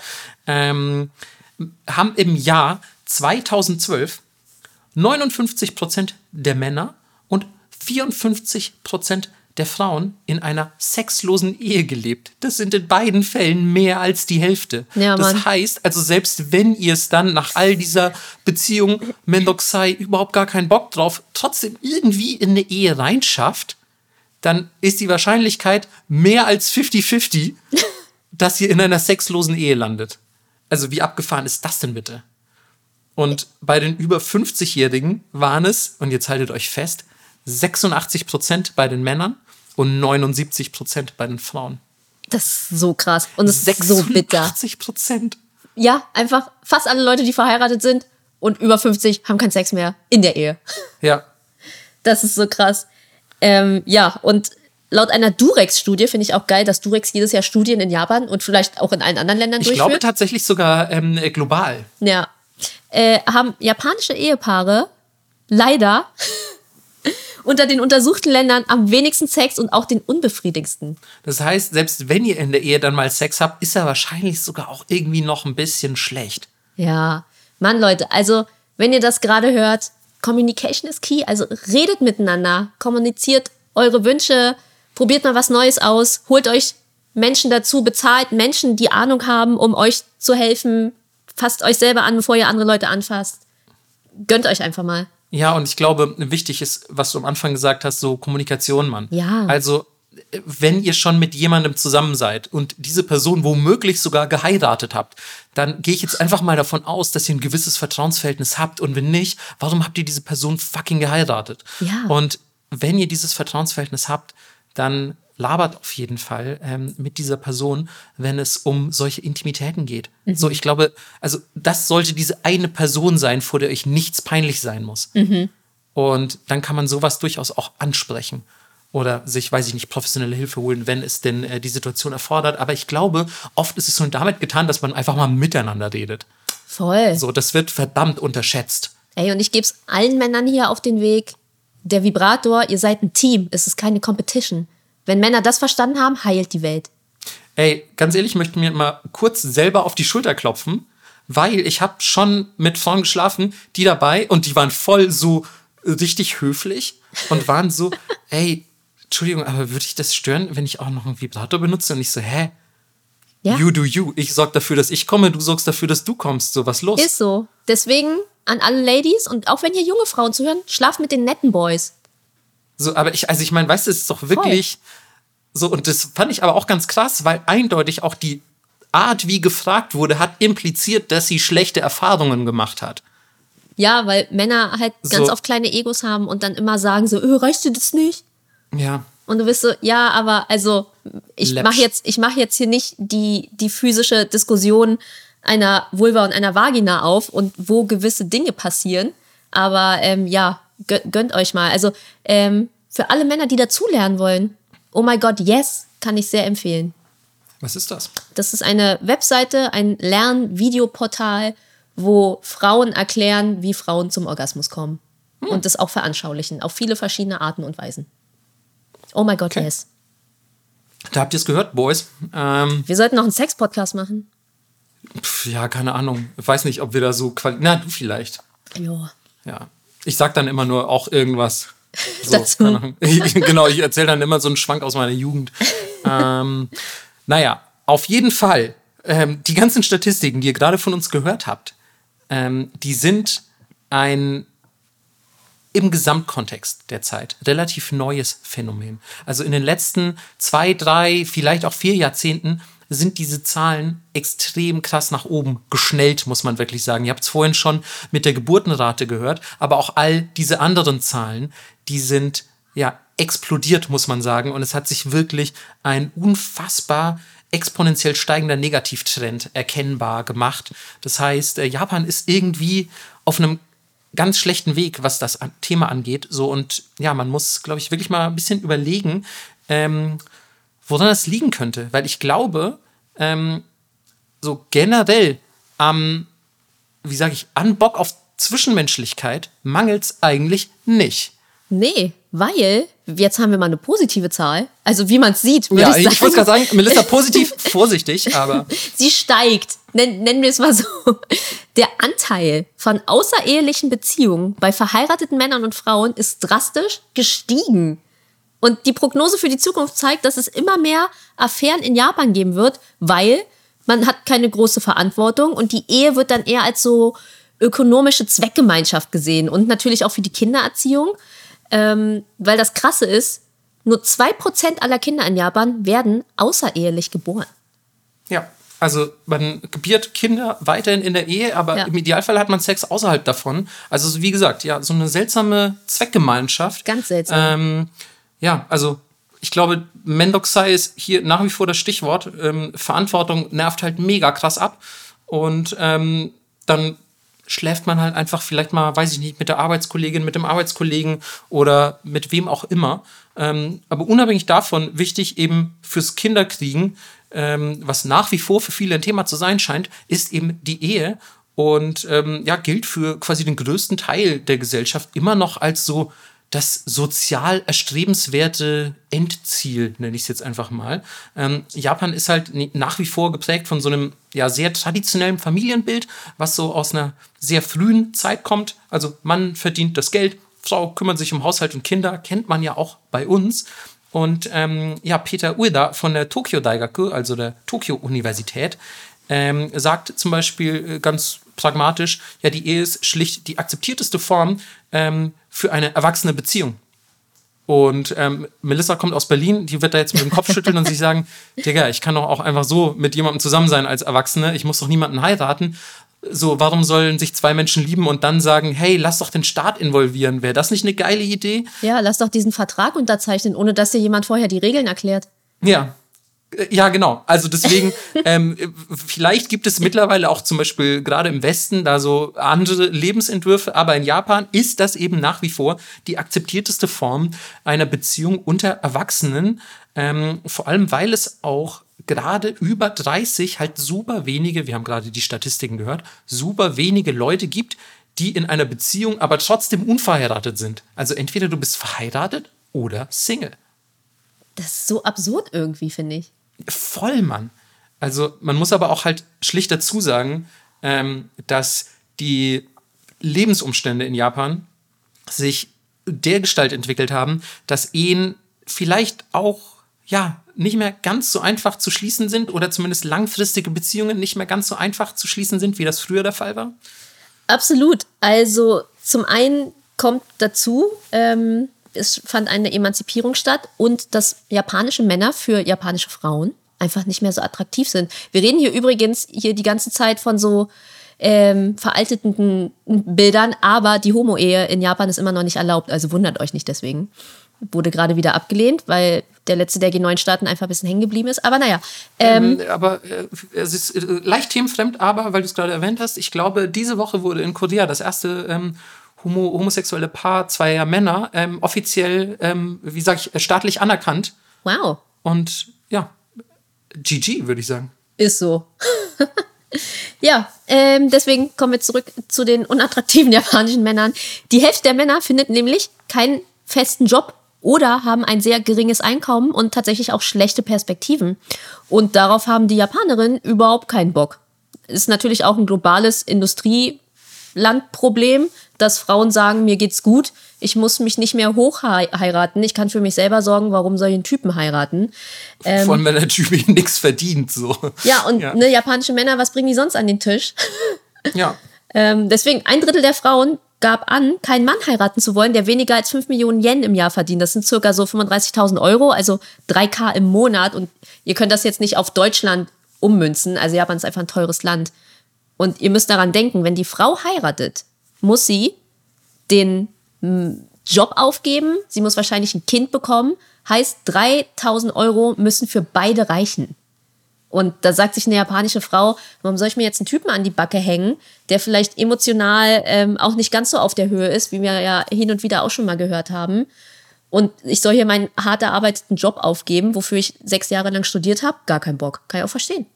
Klar, das führt leider aber auch dazu, dass viele dieser Frauen als sogenannte Parasite-Singles, was Krass. man in, in Japan ja auch ähm, immer wieder mal hört, also dieser Begriff ist zum Beispiel auch damals bei uns im Studium sehr häufig gefallen, ähm, als, als parasitäre ähm, Singles leben sie bei ihren Eltern zu Hause, also parasitär, weil sie eben quasi wie Parasiten noch zu Hause bei den Eltern irgendwie am, am Tropf hängen. Ähm, und dort warten sie dann quasi ihr teilweise lebenlang auf so eine Art, auf so eine Art Ritter auf einem weißen Pferd, der da ankommt und sie rettet mit einem guten Einkommen, emotional in einer stabilen Verfassung, gut aussehend und ja, quasi also einfach den Idealtypen, der einfach zur, zur Wunschvorstellung geworden ist und ähm, ja, warten da und den, der kommt aber natürlich nie, weil die Ansprüche einfach sich nicht mehr da sind wir wieder bei dem, was ich eingangs gesagt hatte, die Ansprüche decken sich nicht mehr mit der Realität. Und ähm, das gibt es aber natürlich, also dieses Phänomen, genauso bei irgendwelchen Dudes, die halt zu Hause sitzen und vielleicht darauf warten, dass Hatsune Miku oder irgendwie ein süßes ja. Anime-Mädchen äh, irgendwie die, die Sa Sanduhrfigur Riesenbrüste und, äh, hat und sonst aussieht aber wie eine Viertklässlerin und irgendwie super unterwürfig ist. Also sorry Leute, ähm, ja klar kann man da irgendwie ewig zu Hause sitzen und auf solche Leute warten. Die wird es aber oft äh, nicht geben. So ist es. Und was ich auch interessant fand, was tatsächlich auch für fast jeden Industriestaat gilt, ähm, durch die Emanzipierung der Frau und dass man sich offiziell scheiden lassen dürfte, ohne sofort von der Gesellschaft ausgeschlossen worden zu sein, sank die Mordrate von Morden, die Frauen, die Frauen begehen. Ja, geil, die mussten sich halt also nicht, nicht mehr, mehr Männer entledigen. Ja, ja, wie abgefahren ist das bitte? Ja, also eigentlich, also nur alle haben gewonnen, quasi, wenn man so will. ja. ähm, zum, also zumindest dürfen sie ihr Leben behalten. ähm, ja, krass. Also das heißt ja aber auch schon, ne, also das zeigt zumindest, wie gefangen sich viele gefühlt haben, wenn das der einzige Ausweg ist, Ja. den du in deinem Leben noch siehst, also dass du so unglücklich in deiner Beziehung bist, dass quasi du nicht von dieser Person wegkommst und die als einzige Option bleibt, diese Person umzubringen. Ja. Das ist, äh, das ist eine unglaublich traurige, äh, ein trauriger Umstand oder ein trauriger kausaler Zusammenhang. Ja, aber natürlich ist es auch, ähm, glaube ich, schwierig, weil jetzt die Emanzipation der Frau so schnell voranschritt, dass das männliche Gehirn irgendwie nicht mitgekommen ist und dass Männer nicht verstehen, dass sie jetzt mehr leisten müssen, als nur das Geld an den Tisch zu bringen. Klar, also ähm, denke, das ist kein exklusiv japanisches Phänomen. Absolut Wenn nicht. ich, wenn ich sage, dass, ähm, glaube ich, der, der Mann global äh, gerade ein bisschen damit überfordert ist, ähm, den modernen Erwartungen äh, gerecht zu werden, also den gegenwärtigen Erwartungen, die an ihn herangetragen werden, ähm, von der Gesellschaft und natürlich allen voran von Frauen. Ähm, und das schlägt dann bei vielen äh, Japanern und vielleicht auch ähm, Menschen anderswo auf der Welt ähm, in so eine komplette Ablehnungshaltung um. Ähm, das heißt, das kann sein, dass du dich zu Hause einschließt und sagt, sagst, ich habe überhaupt keinen Bock auf Beziehung. Das ist mir alles zu viel. Ich, ey, ganz ehrlich, das setzt mich auch richtig krass unter Druck, was so eine Frau alles von mir will in der Beziehung.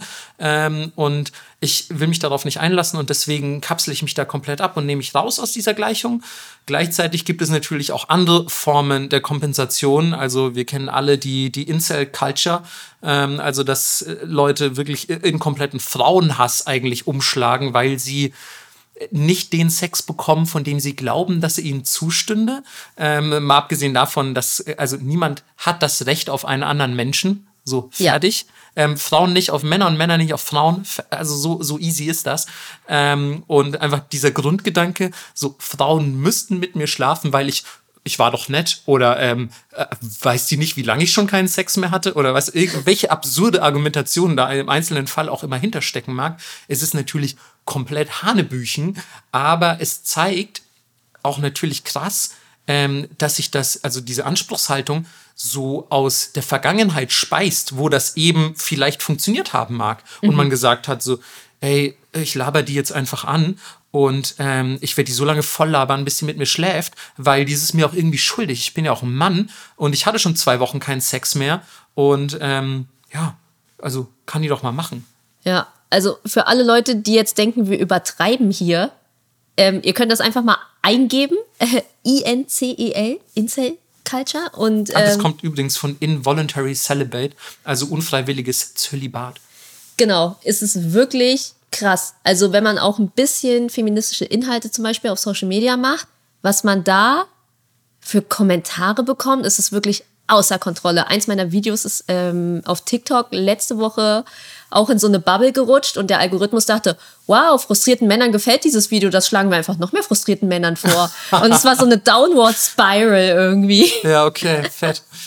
Und die Leute sind ausgeflippt. Ey, das waren Kommentare, wo man sich echt denkt, Leute haben Sachen geschrieben wie, die ist so hässlich, die ist sogar zum Vergewaltigen zu dumm und so Sachen. Und also auch irgendwie so der, der Hass, der in diesen Kommentaren mitschwingt, ist völlig absurd. Die dann auch wirklich so dir private Nachrichten auf Instagram schreiben, wo Sachen drinstehen wie, ja, ähm, wer bildest du dir eigentlich ein, diese arroganten Emo-Tussis mit ihren verkrusteten, vertrockneten Fotzen und du bist so, wow, Mann, was, was ist denn los mit euch? Ja, Touch wo, Grass. so viel Hass herkommt, so, ne? Ja. Also ich, ich verstehe es gar nicht. und Also, es war jetzt nicht mal, dass ich gesagt habe, Frauen müssen die Welt übernehmen. Ja, und vor allem, also genau, das ist eben das Ding. Also ich glaube, ähm, viele sind nicht in der Lage, ähm, den mentalen Spagat zu schaffen zwischen, ey, wollen die jetzt die komplette Weltherrschaft und uns alle Männer in Ketten legen? Ja. Oder, oder wollen die einfach nur ein bisschen was vom Kuchen ab? Ja. So, und wollen die, oder wollen die vielleicht auch einfach, ist ja auch okay, die Hälfte vom Kuchen, halb, halb. Ja. So wie es vielleicht auch sein sollte. Ist das, wäre das okay? So, und die Leute denken sich, so sitzen so da mit so fetten Wenstern und denken sich so, Wen Wensten? Was ist denn ist der, der Plural von Wanst? Äh, Keine Ahnung. Auf jeden Fall sitzen da mit dick gefüllten Kuchenbäuchen und sagen sich so, "N- nein, lieber, lieber sterbe ich, als noch ein Stück Kuchen abzugeben. so, und denkst dir so, ey, ihr habt echt den Schuss nicht gehört. So, also, da, da fehlt einfach so, also weißt du, die Leute denken auch nicht mehr Nuancen, sondern es kann Nee. nur noch schwarz oder weiß sein. Ja. Also es sind nur noch Extreme möglich. Und ähm, ja, ich glaube, das ist mitunter auch dafür verantwortlich, dass so viele Leute ähm, einfach überhaupt nicht in der Lage sind, dieses Phänomen richtig zu beurteilen. Ich will nur ganz kurz noch angefügt, ähm, wo wir schon so schön über dieses Thema sprechen. Ich will auch gar nicht sagen, dass einen das nicht vor Herausforderungen stellen darf. Klar. Ich merke auch, dass obwohl ich mich für einen relativ weltoffenen, gebildeten Dude halte, ähm, dass mich das auch teilweise vor Herausforderungen stellt. Und dass ich mir selber auch manchmal überlegen muss, so, ähm, so, warte, ist das jetzt okay? Ist, also klar ist es auch nervig, dass man jetzt überlegen muss, ob Sachen okay sind. Aber überleg doch mal, dass es dabei um andere Menschen geht. So, also willst du willst du nicht vielleicht auch anderen Menschen irgendwie ein gutes Gefühl geben im Live? Willst du nicht, dass die glücklich sind und sich frei fühlen oder so? Also wie empathielos kann man sein? Das heißt, setz dich doch einfach hin und denk mal kurz drüber nach. So, wie würde sich eine Person damit fühlen? Ist das, ist das okay? Oder ist das jetzt, was ich wirklich anfechten kann und sagen kann, weißt du was? Nee, das finde ich nicht von, nicht so gut von dir, obwohl du eine Frau bist. Hast du jetzt keinen Freifahrtschein, diese Sache zu machen? So, das ist ja immer noch möglich. So, und ich finde, auch hier wieder, Kommunikation ist so krass key. Also Ja. einfach über die Sachen zu reden, ohne gleich in, äh, deine, deine Fotze ist voller Sand, du dumme Hure und so. Also weißt du, was auch immer die dir schreiben. Ähm, so, also weißt du, warum muss man immer gleich so, ja, getroffener Hund beltmäßig unterwegs sein? Ja, und es ist auch überhaupt nicht schlimm zu sagen, ich habe das früher so gemacht, aber jetzt mache ich das nicht mehr. Also ich Voll. finde, das zeigt immer sehr viel Größe, auch mal zu sagen, hm, das war irgendwie nicht so cool oder ja, das mache ich jetzt anders, ich habe dazugelernt oder ich frage oder ich spreche mit Menschen, ne? Also auch immer, wenn es ein sensibles Thema ist und man hat jemanden im Freundeskreis oder so, ist es immer besser, mit den Leuten als über die Leute zu sprechen. Klar. Frag die Leute direkt. Absolut. So, das Gute ist, wir müssen uns beruflich nicht damit auseinandersetzen, aber Haruka Sakamoto muss das. Denn sie ist Expertin für öffentliche Gesundheit und äh, zur Gesundheit zählt ja auch äh, das Sexuelle. Und ähm, die hat auf jeden Fall gesagt, ähm, dass sie für all diese Probleme, die wir euch gerade aufgezählt haben, ähm, die Politik in der Verantwortung sieht, ähm, was ich durchaus ähm, an, angebracht finde. Also sicher gibt es da auch ähm, auf individuellem Level einiges an Arbeit zu tun, aber natürlich müsste auch ähm, ein, ein gesamtheitlicher Umschwung stattfinden. Und wo sollte der anfangen, wenn nicht auf politischer Ebene? Ähm, und sie sagt einfach, man muss sich auch in der Politik viel intensiver mit der Lebenssituation ähm, einzelner Menschen befassen und vor allem derer, die eben in prekären Verhältnissen leben. Also die halt sagen so, ey, es kann einfach nicht sein, dass wir hier gerade eine komplette Generation an, weiß ich nicht, Leuten, die im Konbini arbeiten, vielleicht auf Nachtbaustellen oder was, irgendwie in so, in so Zeitarbeitsgeschichten und so, dass wir die einfach komplett verlieren und komplett links liegen lassen. Ähm, wir müssen irgendwas machen, um diese Leute abzuholen und natürlich auch generell, um äh, diese desaströsen Trends ins Gegenteil zu verkehren. Aber ja, da würde ich sagen, wartet einiges an Arbeit auf die äh, japanischen Kollegen und Kolleginnen. Ja, Und apropos Arbeit. ja, das ist natürlich eine Sache, die auch kein Geheimnis ist. Ähm, es sind extreme Arbeitszeiten in Japan. Also japanische Jobs, die willst du irgendwie auch nicht wirklich haben. Und das ist nee, kann ich bestätigen. ja, das ist einfach ein großer Faktor, weil du stehst auf, du arbeitest, dann gehst du pennen und dann hast du natürlich keine Energie mehr noch für Dates oder für Tinder oder meinetwegen auch nur für Sex. Also Marco Klar. hat hier reingeschrieben in die Notizen und ich finde, das ist unfassbar schön. Kapitalismus bis zum Aussterben. Ja, so kommt es mir auch einfach vor. Ja, aber ko- kommt mir in meinem Leben auch so vor. Absolut. Also ich merke das auch selber. Ähm, so unabhängig davon, dass ich jetzt gesagt habe, Beziehungen sind Mendoxai und so weiter. Also wenn ich gerade auf der Suche wäre, so wirklich intensiv daten wollen würde, ich wüsste überhaupt nicht, wie ich es zeitlich machen sollte. Ja, ich arbeite gerade super viel. Äh, ich meine, wir nehmen unsere Podcasts. Ich meine, ich habe bis gearbeitet, bis Melissa gekommen ist. Dann haben wir zu Abend gegessen und jetzt nehmen wir Podcast auf. Ähm, so, also wann, wann sollte ich zum Beispiel, äh, weiß ich nicht, Tindern, daten oder Geschlechtsverkehr haben. Ich fühle mich jetzt schon ausgelaugt einfach. Ich muss mir die ganze Zeit Melissas Scheiße hier anhören. Ähm, so, also ich, meine Energiereserven sind weg. So. Also ich verstehe das Nichts komplett. da. Also und ähm, da sind wir wirklich auch nicht alleine, denn ähm, dieses Kapitalismus bis zum Aussterben Ding ist auch was, was Deutschland betrifft. Weniger krass als Japan, aber generell sind von diesem Phänomen Industrienationen weltweit betroffen. Also die ach so geheiligten erste Weltländer, wo ja alles so geil ist und man alles kaufen kann und alles toll ist. Ja, also ihr hört schon, wir sind, wir sind einfach ein bisschen auch ein linker Podcast. Sorry, wenn euch das nicht passt. so Kapitalismus ist halt nicht geil. Ey Melissa, reichst du mal kurz äh, deine Sichel zu meinem Hammer? Und dann machen wir so Fusion und werden dann so ein, ja, Kommunismus auch nicht geil. Alles grad Muss am Ende das nicht Ding geil. Ist, das Ding ist, äh, da würden jetzt die Leute, wenn, wenn jetzt so, weiß ich nicht, es bin mir sicher, es hört auch ein FDP-Wähler zu oder so. Ähm, und dann ähm, wird der jetzt sagen, oh nein, ein linker Podcast, die wollen den Kommunismus und so. Nee, Nee, wollen wir halt auch nicht. Auch nicht. So, also das Ding ist, genau das meine ich mit, die Leute denken nur noch schwarz oder weiß. Ja. So, du, du kannst ja zum Beispiel sagen, ich finde das mit dem Kapitalismus und den extremen Arbeitszeiten und dass wir alle keine Energie mehr fürs Leben haben, finde ich nicht so gut. Und ich will trotzdem nicht eine zweite Sowjetunion. Ja. Wie wäre das? So, und äh, keine Ahnung, also irgendwie muss es ja noch was in der Mitte geben. Und deswegen, ja, vielleicht auch mal ein bisschen ähm, Kompromisse zulassen, aber bitte nicht äh, als Kapitalismus äh, bis zum Aussterben.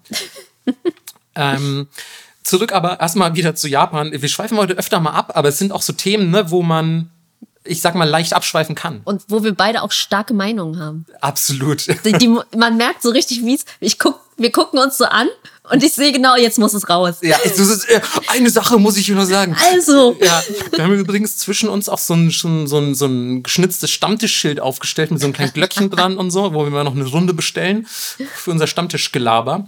wir, Ähm, wir haben beide so Leuchtstäbe in der Hand, die man bei so J-Pop-Konzerten hat und dann macht der andere den immer so an, wenn er was sagen will und fuchtelt so. wir zeigen einfach immer so einen Mittelfinger zueinander. kurz, kurz was ist. So. Nee, den nimmt man dann mal runter. Ach so, ja, genau. Oh Mann, ey, mein Arm wird langsam. Ich will gar nichts sagen, mein Arm wird nur langsam taub. ähm, zurück zu Japan. Ähm, denn dort kommt erschwerend hinzu, also zu dieser ganzen Energielosigkeit und oh Mann, ich habe irgendwie gar keine Kraft mehr zum Daten, ähm, dass ja die japanische Kultur so eher zurückhaltendes und für unsere westlichen ähm, Wahrnehmungen vielleicht sogar ein in Anführungszeichen verklemmtes äh, äh, ja, soziales Miteinander begünstigt. Ähm, und deswegen fragen sich vielleicht auch gerade in Japan sehr viele so, ey, wie soll ich denn überhaupt mit fremden Frauen oder Männern in Kontakt kommen? Und also in Japan ist ja auch super wichtig, so irgendwie den sozialen Schein zu wahren, ähm, die Harmonie der Gesellschaft nicht zu stören, sein Gesicht nicht zu verlieren.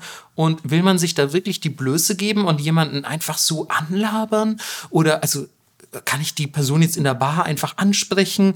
Und ja, ich will ja unbedingt eigentlich ja meinen eigenen Gesichtsverlust um jeden Preis vermeiden, außer ich bin halt so ein Nampa-Dude am Bahnhof. Und ja, also kann ich irgendwie auch gut nachvollziehen, weil ich weiß nicht, so mit Ü30 irgendwie Leute kennenlernen, auch immer ein bisschen anstrengend, ne? Also wenn ich so vergleiche Voll. mit Schule und Studium, Klar. wo du irgendwie, ich gefühlt im Studium jeden Tag 15 neue Leute kennengelernt und Ja. jetzt so, ja, Ich habe auch das Gefühl, man macht keine Homepartys mehr. ey, regt mich so auf. Ich Ja. liebe Homepartys Same. und ich mag auch voll gerne so zum Beispiel einfach bei Leuten, also auch gar nicht so Party-Kontext, bei Leuten oder in meiner eigenen Bude mit Leuten rumhängen. Ja. Also einfach so ein paar Leute einladen und sagen, ey, wollen wir einfach rumliegen in Jogginganzügen und, äh, weiß nicht, dumme Serien auf Netflix gucken und dabei Gin Tonic trinken oder sonst irgendwas? Keine Ahnung. Voll. Aber ich denke mir so, ich zum Beispiel habe ja gerade meine ganze Bude renoviert Ja. und neu eingerichtet. Und wenn ich jetzt eine Party machen würde, wüsste ich genau, irgendwas wäre kaputt. Ja klar, du kannst jetzt in deiner Bude kannst du auf jeden Fall keine Abrissparty jetzt feiern. Ja, aber ist ja immer Abrissparty. Ja, bei dir vielleicht, aber es muss doch auch, Melissa, hör auf, in Extrem zu denken. Gerade hatten wir es. Jetzt, du musst auch noch ein Mittelding finden Okay, können. sorry, aber jede Homeparty, auf der ich war und jede Homeparty, die ich in meinem Leben gemacht habe, war immer eskalativ. Ja, ich, ich weiß, so, wenn du es wirklich partymäßig machst. Aber man, manchmal kann man ja auch einfach nur ein paar wenige Leute einladen und sagen, ey, lass mal irgendwie paar Drinks, bisschen chillen. Ja, aber wer, wer lernt denn dann neue Leute kennen, wenn du nur drei einlädst? nicht drei, aber so sechs. Ja, okay, das mache ich auch, aber irgendwie, Ja, alle kennen okay. sich ja schon. Ja. Meine Freunde sind auch alle so alt. Also nicht vom Alt, nicht vom Alter, sondern die habe ich alle schon so lange. Die Ach kennen so. sich alle. Ah, okay, die haben ja. sich alle schon auf zehn meiner Geburtstage gesehen. Außerdem muss man ja auch dazu sagen, viele der eigenen Freunde sind in diesem Alter ja eh schon unter der Haube, also nicht zwangsläufig verheiratet, aber also unter einer Beziehungshaube. Ja. Ähm, und ähm, ja, dann ist ja eh egal. So, die werden dann gar nicht eingeladen. Man macht nur noch so Gokon, diese japanischen Kuppelpartys. Kuppelpartys. Oh, ich hätte so gerne ein Dating-Format. Das wäre, das ist mein, mein Traum. Ich habe fast so alles, moderieren oder was? Ja, ich habe fast alles moderiert, was es gibt, außer physischen Sport und Dating. Physischer Sport. Naja, oh Gott, ja- ich würde jedes, jedes Geld der Welt würde ich bezahlen, um dich den Super Bowl moderieren zu hören, ohne dass du vorher irgendwas über Fußball, äh, Football wusstest. Jetzt wirft er den Ball. Er wirft, da, da hinten, er geht zu so einer Linie hin.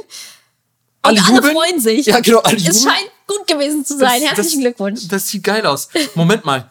Oh nein. Oh, die kommen wieder zurückgerannt? Was ist da denn los? Warum zieht eigentlich keiner sein Shirt aus? Gibt das sind- extra Punkte? Ist das hier nicht Strip Football? Was ist der Super Bowl? ähm, Ja, deswegen. oh Gott, wäre das schön, Melissa. Aber ja, Dating-Format auch. Ja, ich hätte so Bock.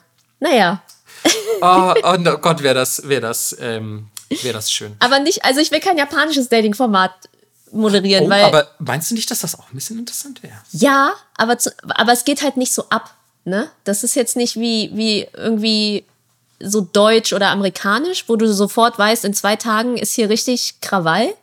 Sondern diese, ne, hier Zuneigungsbekundungen in der Öffentlichkeit eher No-Go und das ist ja dann super Öffentlichkeit. Also, Ja, okay, aber im Fernsehen vielleicht dann schon wieder oder im Internet ein bisschen anders. Hm. Aber auf der Straße küssen oder so in Japan, mm, mm, nee, uh -uh. Da musst du schon irgendwie hier Shibuya Meltdown mäßig unterwegs sein. Ja, also da, da bist du entweder betrunken oder es ist vielleicht irgendwie sowas krasses wie Halloween, ne? So, wo Ja, alle genau. eskalieren. So, aber in der Regel ist das in Japan ein No-Go.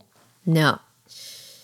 Wir gehen ein bisschen weiter. Wir sind ja hier immer noch in der Sexfolge, Leute.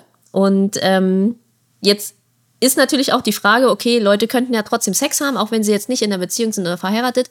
Aber es wird gesagt, Befriedigung, die durch Sex erhalten wird, ist den generellen Aufwand einfach nicht so richtig wert. Und vor allem nicht in einer Beziehung. Ja. Und ähm, das führt dann zwangsläufig dazu, dass man ja Ersatzangebote nutzt, die eben, ja, sag ich mal, ähm, so die ganzen Beziehungsebenen einsparen und ähm, diese Sexsache auf andere und deutlich unkompliziertere Weise lösen lassen. Ja, oder ersetzen. Und was man natürlich auch sagen muss, japanische Wohnung super hellhörig. Deswegen ist ja dann auch, oh, fahren wir jetzt extra noch ins Love Hotel, öh, jetzt müssen wir hier leise sein und so, ist auch anstrengend. Ja, klar. Also wenn man irgendwie so- eng und, und äh, dicht beieinander wohnt, dann, ähm, klar, kannst du äh, deinen Nachbarn fast atmen hören. Ja, ach. Ach ja, der komm. Ey, wie viele Leute ich in Berlin schon hab ficken hören, du. It's true. Ja, oh Mann, Melissa, ey. Ich habe hier tatsächlich in diesem Haus noch nie, ähm, noch nie derartiges mitbekommen und ich finde es auch ganz gut soweit. Ja, naja. Ähm, also, es gibt Ersatzbefriedigung genug auf jeden Fall in Japan, wie zum Beispiel Host- und Hostess-Clubs, wo man hingeht und man hat zwar keinen Sex mit denen, aber bekommt alles andere. man bekommt eben so Aufmerksamkeit. Also man Ja. sagt sich ja dann auch, also Sex ist ja nicht nur eine Form von, ich will mal kurz ähm, Druck abbauen, sondern es ist ja auch eine Form von Intimität. Und diese Intimität wird dann natürlich vorgegaukelt gegen Geld. Also die tun so, als würden sie sich mega gerne mögen, streicheln vielleicht so ein bisschen deinen Arm und sagen, wie war's denn auf Arbeit? Oh, du bist, arbeitest voll krass, ne? Du bist ein richtig wertvolles Mitglied, Mitglied für diese Gesellschaft. Ich mag dich irgendwie voll gern. Du siehst auch ziemlich hübsch aus. Und alles ist gelogen, weil du dafür bezahlt hast. Ähm, also relativ sad. ähm, Wer es noch eine Nummer härter will, der kann sich einfach auch Partner und Partnerinnen einfach mal temporär mieten. Wie Ja. man in Japan alles mieten kann. Sehr praktisch. Also du kriegst die volle Boy- or Girlfriend-Experience. So, man geht aus, er kauft dir vielleicht ein Eis, man hält Händchen in der Öffentlichkeit, auch normalerweise nicht so verbreitet. Und dann sagt er aber, ja, zwei Stunden sind rum, ähm, willst du noch eine weitere Stunde buchen oder sonst beenden wir das Date jetzt hier? Auch Ja. crazy. Dann äh, natürlich, was ein bisschen in die gleiche Kerbe schlägt, sind so diese Maid- und Kuschelcafés und, und irgendwie ähm, hier, ich lege meinen Kopf auf deinen Schoß und du machst mir die Ohren sauber oder so. Ja, es ist tatsächlich eine Sache in Japan. Ähm, also so wirklich, ja, einfach körperliche Intimitätscafés, nenne ich es jetzt einfach mal. Ähm, und ähm, ebenfalls äh, ein sehr interessanter Umstand, der ebenfalls so ein bisschen aus der, aus der gleichen Schiene kommt, ist, ähm, dass, die, dass die Verkäufe von Sexspielzeug in Japan äh, sehr stark zugenommen haben. Also das heißt, ähm, der Trend geht dann vielleicht eher zur Selbstbefriedigung, weil das ist auch ja eine Form von Sex, nur eben ohne diese anstrengenden anderen Leute. Und ja, eine Beziehung braucht man dafür auch nicht. Deswegen ja super viel einfacher. Man hat den Druck trotzdem abgebaut und tada. Ja, oder man nimmt ein bisschen Geld in die Hand und kurbelt die Wirtschaft an und ähm, sagt, ich gehe zu einer Prostituierten oder einer männlichen Prostituierten. Und äh, ja, das ist aber per se eigentlich ein bisschen verboten, so wie Glücksspiel. Ja, also man findet halt genau wie bei Pachinko, ne? Also gibt's immer einen Weg drum herum. Also es gibt sehr viel Prostitution in Japan, auch wenn sie offiziell nicht erlaubt ist. Und auch aber öffentliche. Genau, öffentlich, also so diese ganzen Soaplands und so weiter, wo quasi alles angeboten wird, bis auf ähm, bis auf direkter Geschlechtsverkehr und naja, was dann da drin passiert, äh, das überlasse ich jetzt mal eurer Vorstellung. Aber es ist auf jeden Fall getarnt als andere Dinge, aber es gibt äh, genug davon, sollte man auf der Suche sein. Ähm, was es ebenfalls in Japan zu Genüge gibt und was ebenfalls von vielen als ja, Ersatzprogramm genutzt wird, sind schlicht Games, weil es ja auch super viele so Dating-Simulationen gibt oder ja auch tatsächlich, man muss sagen, Sexspiele. Mhm. Ähm, also es gibt auch da Abhilfe, wo man einfach so alleine vom PC ähm, das erleben kann, was man, was man körperlich nicht erlebt. Und das Ganze ist inzwischen so weit, dass man einen eigenen Begriff dafür entwickelt hat. Und zwar heißt das Techno-Intimacy, also die technologische Intimität. Und da hatten wir schon mal ein bisschen drüber geredet, wenn ich mich richtig erinnere, in der alten Folge. Und jetzt denken alle, öh, ja, das ist ja voll weird, aber es fängt schon viel kleiner an und zwar, ähm, vielleicht hattet ihr das auch früher auf dem Nintendo DS, ähm, dass ihr sowas wie so ein Spiel hattet, wo man sich um Hunde kümmert oder ganz klassisch natürlich auch ein Tamagotchi oder so. Also es ist natürlich viel einfacher, sich um sowas zu kümmern, als um ein Kind, ein Haustier oder irgendwas anderes. Und, ähm, Und ist ja trotzdem intim. Absolut. Also ich weiß noch, mein Tamagotchi war mir sehr ans Herz gewachsen damals. Same, meins auch. Und ich, das sind echt nur so ein paar Sachen. Ne? Nintendogs zum Beispiel hatten auch super viele Leute. Und das, was auch sehr viele Leute haben, und da zähle ich mich mit dazu, ist Animal Crossing. Und da bist du ja emotional schon sehr involviert. Und das ist ja auch so geschrieben, als wären das wirklich deine Freunde. Und wenn du lange nicht online warst, dann sagen sie dir ja auch so, hey, du warst so lange nicht da, ist alles okay bei dir und so. Man hat ja schon so eine emotionale Verbundenheit dazu. Und ähm, das sagt, also ich habe so einen ganzen Bericht darüber gelesen von einer Wissenschaftlerin und sie meinte, das ist eine sogenannte Begleitspezies. So im echten Leben wäre das zum Beispiel dein Hund. Mhm. Und das wurde jetzt in unserer Zeit inzwischen aber ersetzt durch eine digitale Begleitspezies. Wow. Mhm. Und ähm, den Weg in Japan hätte dafür wohl Doraemon geebnet, weil er ja auch ein Roboter ist. Und jedes japanische Kind, so gut wie jedes, wächst ja damit auf und merkt, wow, ein Roboter ist voll der gute Partner fürs Leben. Ja, weil der so, der, also Doraemon ist ja der Freund des Protagonisten quasi, ne? Mhm. Der, und der kann alles, und der, der kann macht alles, alles und macht alles, ja und ist voll der gute Dude so.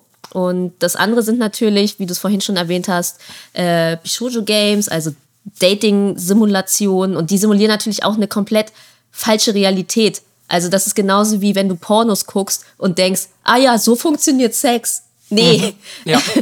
so funktioniert kein Sex, Leute. Das ist so, als wenn ihr sagt, ich gehe in den Marvel-Film und das ist Realität. Pornos sind Unterhaltung. Pornos sind nicht dafür da, euch zu erklären, wie Sex geht oder um eine Realität zu veranschaulichen. Das ist einfach nur Entertainment. Mhm. Und ähm, auch diese Dating-Sims, da müsste man ja denken, okay, die haben das jetzt so viel geübt, aber das fruchtet irgendwie in der Realität nicht. Und was dann noch dazu kommt, ist, dass Männer sich in eine fiktive Person verlieben und dann aber emotional an diese gebunden sind.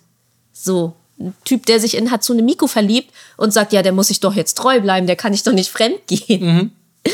Also ich glaube, ohne jetzt diese Grundsatzdiskussion aufmachen zu wollen, ich glaube natürlich, dass es auch Frauen gibt, die sich in ihre Dating-Sim-Partner Ja, ja, verlieben. klar. Ich glaube aber, dass die, äh, dass die Anteiligkeit bei Männern deutlich höher ist. Ja, lustigerweise haben Frauen mehr was Objektophiles. Sowas wie, ich heirate den Eiffeltower. Okay. Also es ist dann eher so unbelebte Ich Objekte. habe von der, von der Frau gelesen, die sich selbst geheiratet hat. Das fand ich auch nicht schlecht. Das ist ja auch Standard in Japan, ne?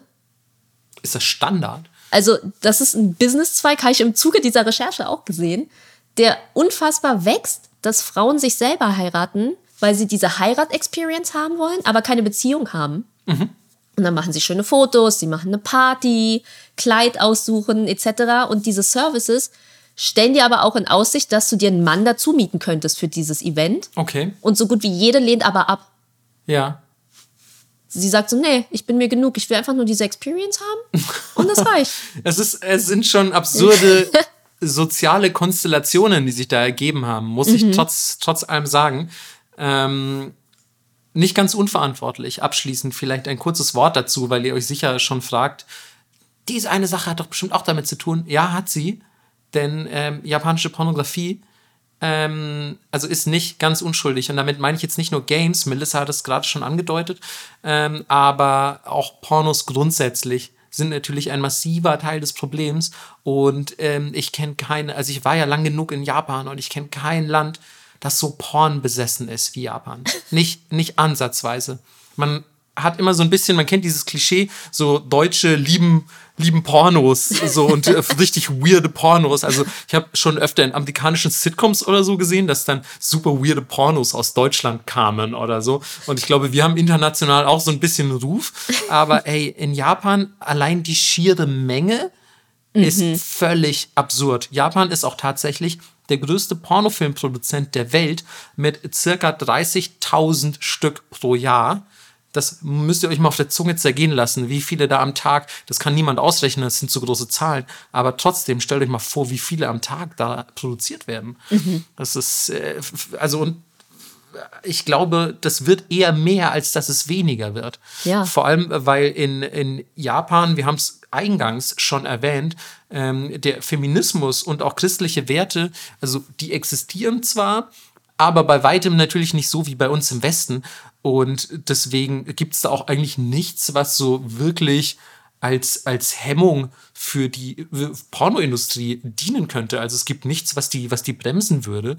Ähm, Gleiches gilt natürlich für die Offenheit gegenüber dem Medium Manga, Anime und generell gezeichneten Medien. Also bei uns in Deutschland hat das ja immer so ein bisschen, haha, das ist ja was für Kinder und so, aber in Japan sitzt auch der Geschäftsmann mit einem Manga in der Hand abends in der Bahn. Das ist ein ganz normales Medium. Deswegen gibt es natürlich auch in Japan super, super, super, super viel gezeichnete Pornografie, die im Westen auch gerne mal als Hentai bezeichnet wird, ähm, was so nicht ganz korrekt ist, aber da gehen wir bestimmt irgendwann mal drauf ein. Ähm, aber jedenfalls gibt es extrem viel davon und ich habe auch schon einfach Männer in der Bahn sitzen sehen und wirklich so die ultimativen ich bleibe jetzt mal äh, der Einfachheit halber bei diesem Begriff Hentai-Hefte lesen.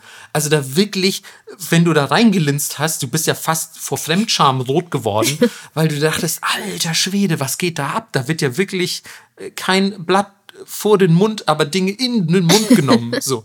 Ähm, und ja, das führt dann unter anderem natürlich auch dazu, dass gerade durch diese extreme, ähm, durch diesen extremen Konsum gezeichneter Medien ähm, echte Personen oft diesen idealisierten ähm, Darstellungen gar nicht gerecht werden können. Also die haben ja teils komplett lächerliche Körper. Ich habe es vorhin schon geschrieben. Die haben immer so, die haben extrem zierliche Körper mit sehr langen Beinen in der Regel, riesig großen Brüsten, also wirklich unrealistisch großen Brüsten, dann so Gesicht extrem junger Mädchen, teilweise wirklich grenzwertig junger Mädchen ähm, und sind natürlich auch, ja, weiß ich nicht, halt einfach so glatt und ideal gezeichnet, so, ne? Also dann siehst du halt irgendwann eine echte nackte Frau und denkst dir so, das ist es jetzt? Na toll. So, also weißt du, dann hast du eine ganz falsche Erwartungshaltung. Hinzu kommt, dass du im Zeichnerischen natürlich alles rauslassen kannst. Also in Japan gibt's halt wirklich alles, ne? Von Alles. Sex mit irgendwelchen Wow. heißen Dämoninnen oder Dämonen äh, bis hin zu Sex mit Rieseninsekten oder so. Hä, halbe Flugzeuge. Also es ist echt so, alles, was ihr euch vorstellen könnt, ja, das gibt es. Genau, und ähm, also diese Heftchen zusammen mit ganz normalen Pornoheften auch, by the way, die gibt's wirklich überall zu kaufen. Also eigentlich in fast jedem Konbini, also in jedem Convenience Store, in jedem kleinen Supermarkt, gibt's einfach äh, ja so ein riesiges Sortiment solcher Heftchen, die auch offen rumstehen. Das ist keine äh, Kabine mit Perlenvorhang, wo du da durchgehst und sagst so, ja, jetzt hier die Schmuddelecke, wo die Leute den Trenchcoat anhaben. Nee, das ist tatsächlich einfach offen ausgelegt. Also Kinder können da hingehen und das in die Hand nehmen, wenn die wollen. Ähm, jetzt 2020 war interessanterweise so eine kleine Veränderung wegen, äh, wegen den Olympischen Spielen angedacht. Da haben nämlich drei äh, Konbini-Ketten ähm, diese Hefte aus dem Sortiment genommen, um quasi für Touristen und Athleten und Athletinnen ähm, ein, ein besseres äh, Bild abzugeben. Fand ich eigentlich auch ganz interessant. Ja, nicht wegen dem Jugendschutz. Nee, nee. Nee, nee, also Jugendschutz war da wirklich, also das ist auch vielleicht nochmal ein Thema für sich, aber Jugendschutz ist da kein großes Thema.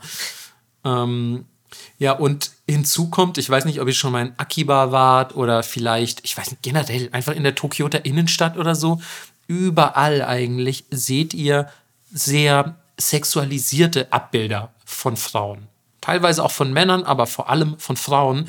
Und ja, die sind in der gesamtjapanischen Gesellschaft nahezu allgegenwärtig. Und das führt natürlich auch zu so einer Überstimulation. Einerseits siehst du das den ganzen Tag und hast da keinen Bock mehr drauf, irgendwann logischerweise. Oder es ist für dich nichts mehr Besonderes, irgendwas sexuell Aufreizendes zu sehen, weil du es den ganzen Tag schon gesehen hast. Und gleichzeitig haben wir da wieder, dass du natürlich keine hässlichen Frauen irgendwie da abbildest, sondern natürlich idealisierte, wunderhübsche Frauen. Und die spielen dann wieder mit der Erwartungshaltung der Männer. Und dann hast du halt irgendwie, ja, weiß ich nicht, den ganzen Tag Models gesehen und musst dann nach Hause zu deiner Frau Ü50, mit der du keinen Sex mehr hast. Und Ja, es ist halt auch so lächerlich, dass es vollkommen gesellschaftlich akzeptiert ist, alles mit Sex zu verkaufen. Aber Voll. Frauen, die dann selbstbestimmt Sex verkaufen, das ist nicht cool. Nee, also Prostitution mm, mm, zum Beispiel auch. Ja. Also, ja, äh, Japan wirklich ein sehr gespaltenes Verhältnis Naja, dazu. ist ja im Westen auch nicht anders. Das stimmt, aber ich habe das Gefühl, in Japan ist es halt noch viel extremer. Ähm, also man muss auch dazu sagen, die ohnehin schon sehr hohen Zugriffe auf Pornoseiten äh, aus, aus Japan ähm, sind während der Covid-Pandemie noch weiter angestiegen, genauso wie die ähm, Verkaufszahlen pornografischer Medien. In Japan ist es tatsächlich noch relativ üblich, sich so analoge Pornos zu kaufen. Also man geht wirklich irgendwo hin und kauft sich mittlerweile wahrscheinlich Blu-rays, früher viel VHS und DVDs. Ähm, und da gibt es dann wirklich riesige Läden mit vielen, vielen Stockwerken. Und je weiter man nach oben kommt, ich glaube, ich habe es schon mal in einer Folge erzählt, desto absurder wird das Ganze. Und ein kleiner funny Side-Fact, auch der Verkauf von VR-Brillen ist gleichzeitig extrem gestiegen. ähm, ich überlasse jetzt mal eurer Fantasie, was dann damit passiert ist. Ähm, also ja, muss man, muss man glaube ich, auch kein Einstein für sein, ähm, dass da ein gewisser Zusammenhang besteht und ja, die Weiterentwicklung auch der Pornografie äh, in Japan äh, trotz des analogen Mediums keinen Halt macht. Ähm, als Abschluss äh, des Themas Pornografie, bevor irgendwann sicher mal eine eigene Folge dazu kommen wird, keine Sorge. Zum Schluss noch eine Statistik ähm, von 2021, also relativ frisch. Ähm, 97 Prozent der Männer, also wirklich fast alle, und 36 Prozent der Frauen konsumieren in Japan mindestens einmal im Monat Pornografie. 6% davon konsumieren allerdings so viel, dass sie angeben, ihr Alltag würde maßgeblich davon beeinflusst werden, im negativen Sinne, denn der Überkonsum von Pornografie hat Folgen wie Depressionen, verstärkte Angstgefühle, in Anführungszeichen sexuelle Zwänge, also alles Mögliche von ja auch weniger gut kontrollierbaren sexuell geprägten Handlungen oder, oder Handlungsmotivationen. Ähm, also wirklich, ich will jetzt nicht ähm, sagen, dass man sofort zum Verbrecher wird, aber generell vielleicht weiß ich nicht, jemand in der Bahn, also es ist eigentlich auch schon Verbrechen, an dem Po fast so, aber ihr wisst, was ich meine. Also es die Hemmschwelle sinkt auf jeden Fall. Ähm, allein durch diesen übermäßigen Konsum von Pornografien hat zumindest diese ähm, 2021er Studie herausgefunden. Ähm, des Weiteren kommen natürlich dazu gewisse Schwierigkeiten, überhaupt noch zwischenmenschliche Beziehungen einzugehen. Mal abgesehen davon, dass wenn ihr den ganzen Tag rumsitzt und Pornos guckt, ihr niemanden kennenlernt, aber dass es dann, wenn ihr jemanden kennenlernt, vielleicht auch nicht das allergeilste Thema ist. So, ja, was machst du so? Ja, ich gucke den ganzen Tag Pornos und ähm, natürlich auch hier wieder das alte Problem, ihr entwickelt eine völlig falsche Erwartungshaltung an eure Mitmenschen. Also es ist eben wie Melissa gesagt hat, das Live ist nicht wie ein Porno. Porno ist Entertainment und wenn ihr erwartet, dass euer Leben wie ein Porno funktioniert, dann ja, blüht euch, glaube ich, ein sehr äh, böses Erwachen äh, bis hin zum ähm, Verlust eures Sexualtriebes eigentlich, weil eben nichts mehr gut genug ist. Also ich meine, ich merke das selber an mir, obwohl ich jetzt nicht der überkrasse Porn-Fan bin, ähm, aber ich merke so, dass zum Beispiel, als ich irgendwie 16 war oder so und du irgendwo im Internet auf so ein Nacktbild gestoßen bist, ein Nackt-Nacktbild, wo du wirklich alles gesehen hast und dachtest dir, holy shit, das ist es, hier ist das Darknet, ich raste aus. Und heute äh, guckst du ja auch, wenn du dann irgendwie ein Porno guckst, guckst du ja auch andere Sachen. Also ja, guckst du ja, guckst ja nicht, googelst ja nicht, nackte Frau, lololololol.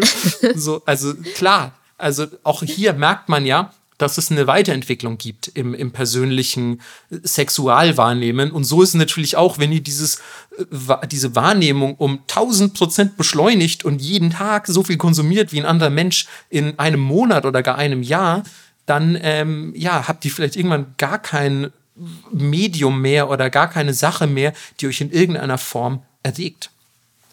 Also ähm, es gibt ja auch nicht nur überproduzierten Porn. Das muss man auch dazu sagen. Also es gibt zum Beispiel Seiten wie Get Cheeks mit zwei E und X. Ähm, Get Cheeks macht ethisch produzierten Porn, wo es ganz viele verschiedene Menschen mit verschiedener Hautfarbe gibt, mit verschiedenen Bodytypes, äh, verschiedene Konstellationen. Alle haben mega Fun am Set. Es gibt immer Dokus dazu oder Interviews, wie die Filme entstehen. Ganz viele weibliche Regisseurinnen, was auch richtig cool ist. Und ähm, da kann man auch sein Abo Geld reinstecken, anstatt in Pornhub.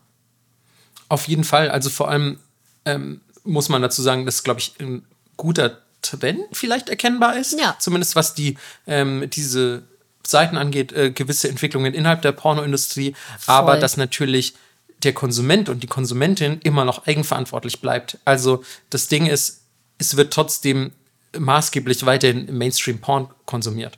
Ja, ja, und ähm, ja, ich glaube, der gesamtgesellschaftliche Einfluss von Seiten wie Pornhub oder sonst was, vielleicht auch gerade in Japan, ähm, ist verheerend und ähm, da ist es, glaube ich, am Einzelnen und an der Einzelnen umzudenken ähm, oder irgendwas zu tun, weil das kann, glaube ich, eine, eine ethische oder eine Seite mit ethisch produzierten Pornofilmen nicht auffangen.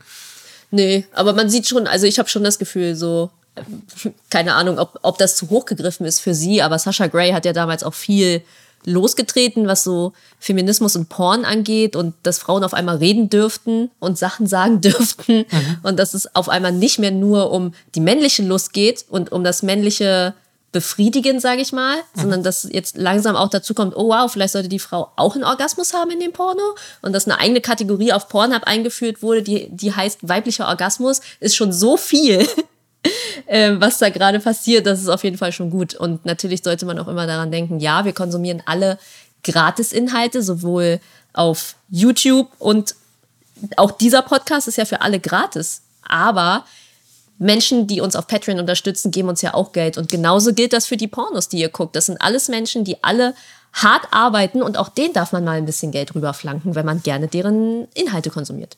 Hä, klar, ab, absolut. Ja. Also ich finde es sowieso krass, wie viel man an Porn gratis im Internet konsumieren kann. Ja. Das macht, also für mich, ich weiß gar nicht, wie diese Industrie funktioniert.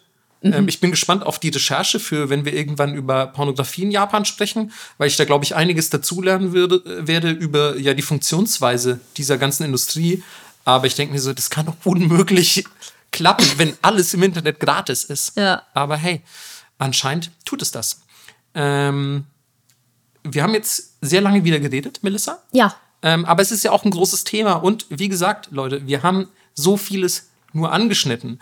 Aber trotzdem hoffen wir natürlich, dass wir euch ansatzweise einen Überblick verschaffen konnten über ja, das einstige Sexleben der Japaner und Japanerinnen und das heutige. Und ähm, ich habe mir als abschließendes Fazit hatte ich mir noch aufgeschrieben. Ich weiß gar nicht, warum das heute, warum ich das heute gemacht habe. Normalerweise schreibe ich nicht für jede Folge ein Fazit auf, aber ich habe geschrieben, dass das Lebensmodell der erste Weltländer nicht mit dem Menschsein vereinbar ist. Und ähm, das war mein Fazit, das ich aus dieser Folge gezogen habe. Und ähm, ja, das macht mich, das macht mich traurig. Ähm, vielleicht sollen wir diese Folge mit was beenden, was viel besser ist und Freude macht, einem ein Lächeln ins Gesicht zaubert. Vielleicht auch eine Erektion, ich weiß es nicht, Leute. Vielleicht, ähm, ich weiß nicht, vielleicht ähm, kriegt ihr ein leichtes Kribbeln unten rum. Leute, wir wollen sonst immer Bilder und alles von euch haben, diesmal nicht. True, ähm, das, sei, das sei hinzugefügt. Ähm, aber wenn es bei euch nicht nur unten drum kribbelt, sondern auch in den Fingerspitzen, dann nehmt jetzt besser einen Stift und euer Vokabelheft raus, denn hier kommt es. Das Wort der Woche. Eigentlich braucht mir noch so, ich will so ein Soundboard, wo ich Uh. so wie so ein Trommelwirbel ein bisschen zu lame. Ein so Airhorn. puh. oh, Airhorn finde ich ganz geil. Aber fühle ich mich nicht DJ-mäßig genug für ein Airhorn. Doch, Ne, Delfingeschnatter.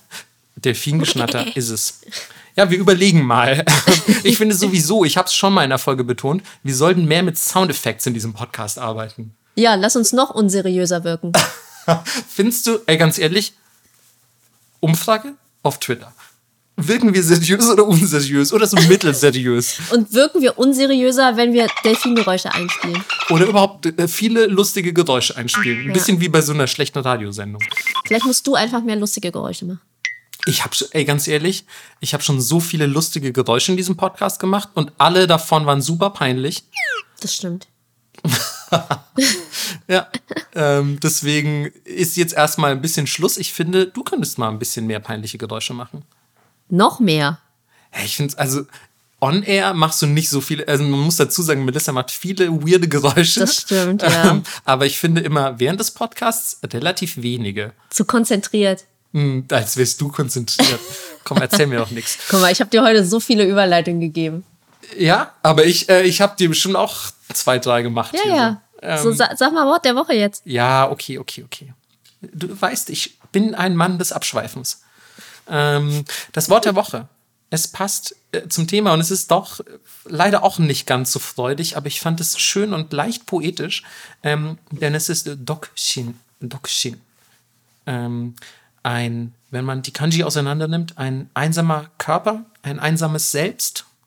Und äh, das allein klingt ja schon sehr poetisch, aber im Prinzip bedeutet es, äh, ja, Singletum. Äh, Enthaltsam sein auch tatsächlich, also auch Zölibat ähm, oder unverheiratet sein oder eben, ja, einfach allein, ohne, ohne Partner sein. Und das ist so ein bisschen, ja, leider auch das Trendthema der heutigen Folge gewesen. Aber wir hoffen trotzdem, dass ihr euch nicht alleine fühlt, denn ihr habt ja uns. So ist es. Alleine sein ist nicht einsam sein. Merkt euch das. Die deutsche Sprache ist wunderschön. Absolut. Bis zum nächsten Mal. Bye, bye.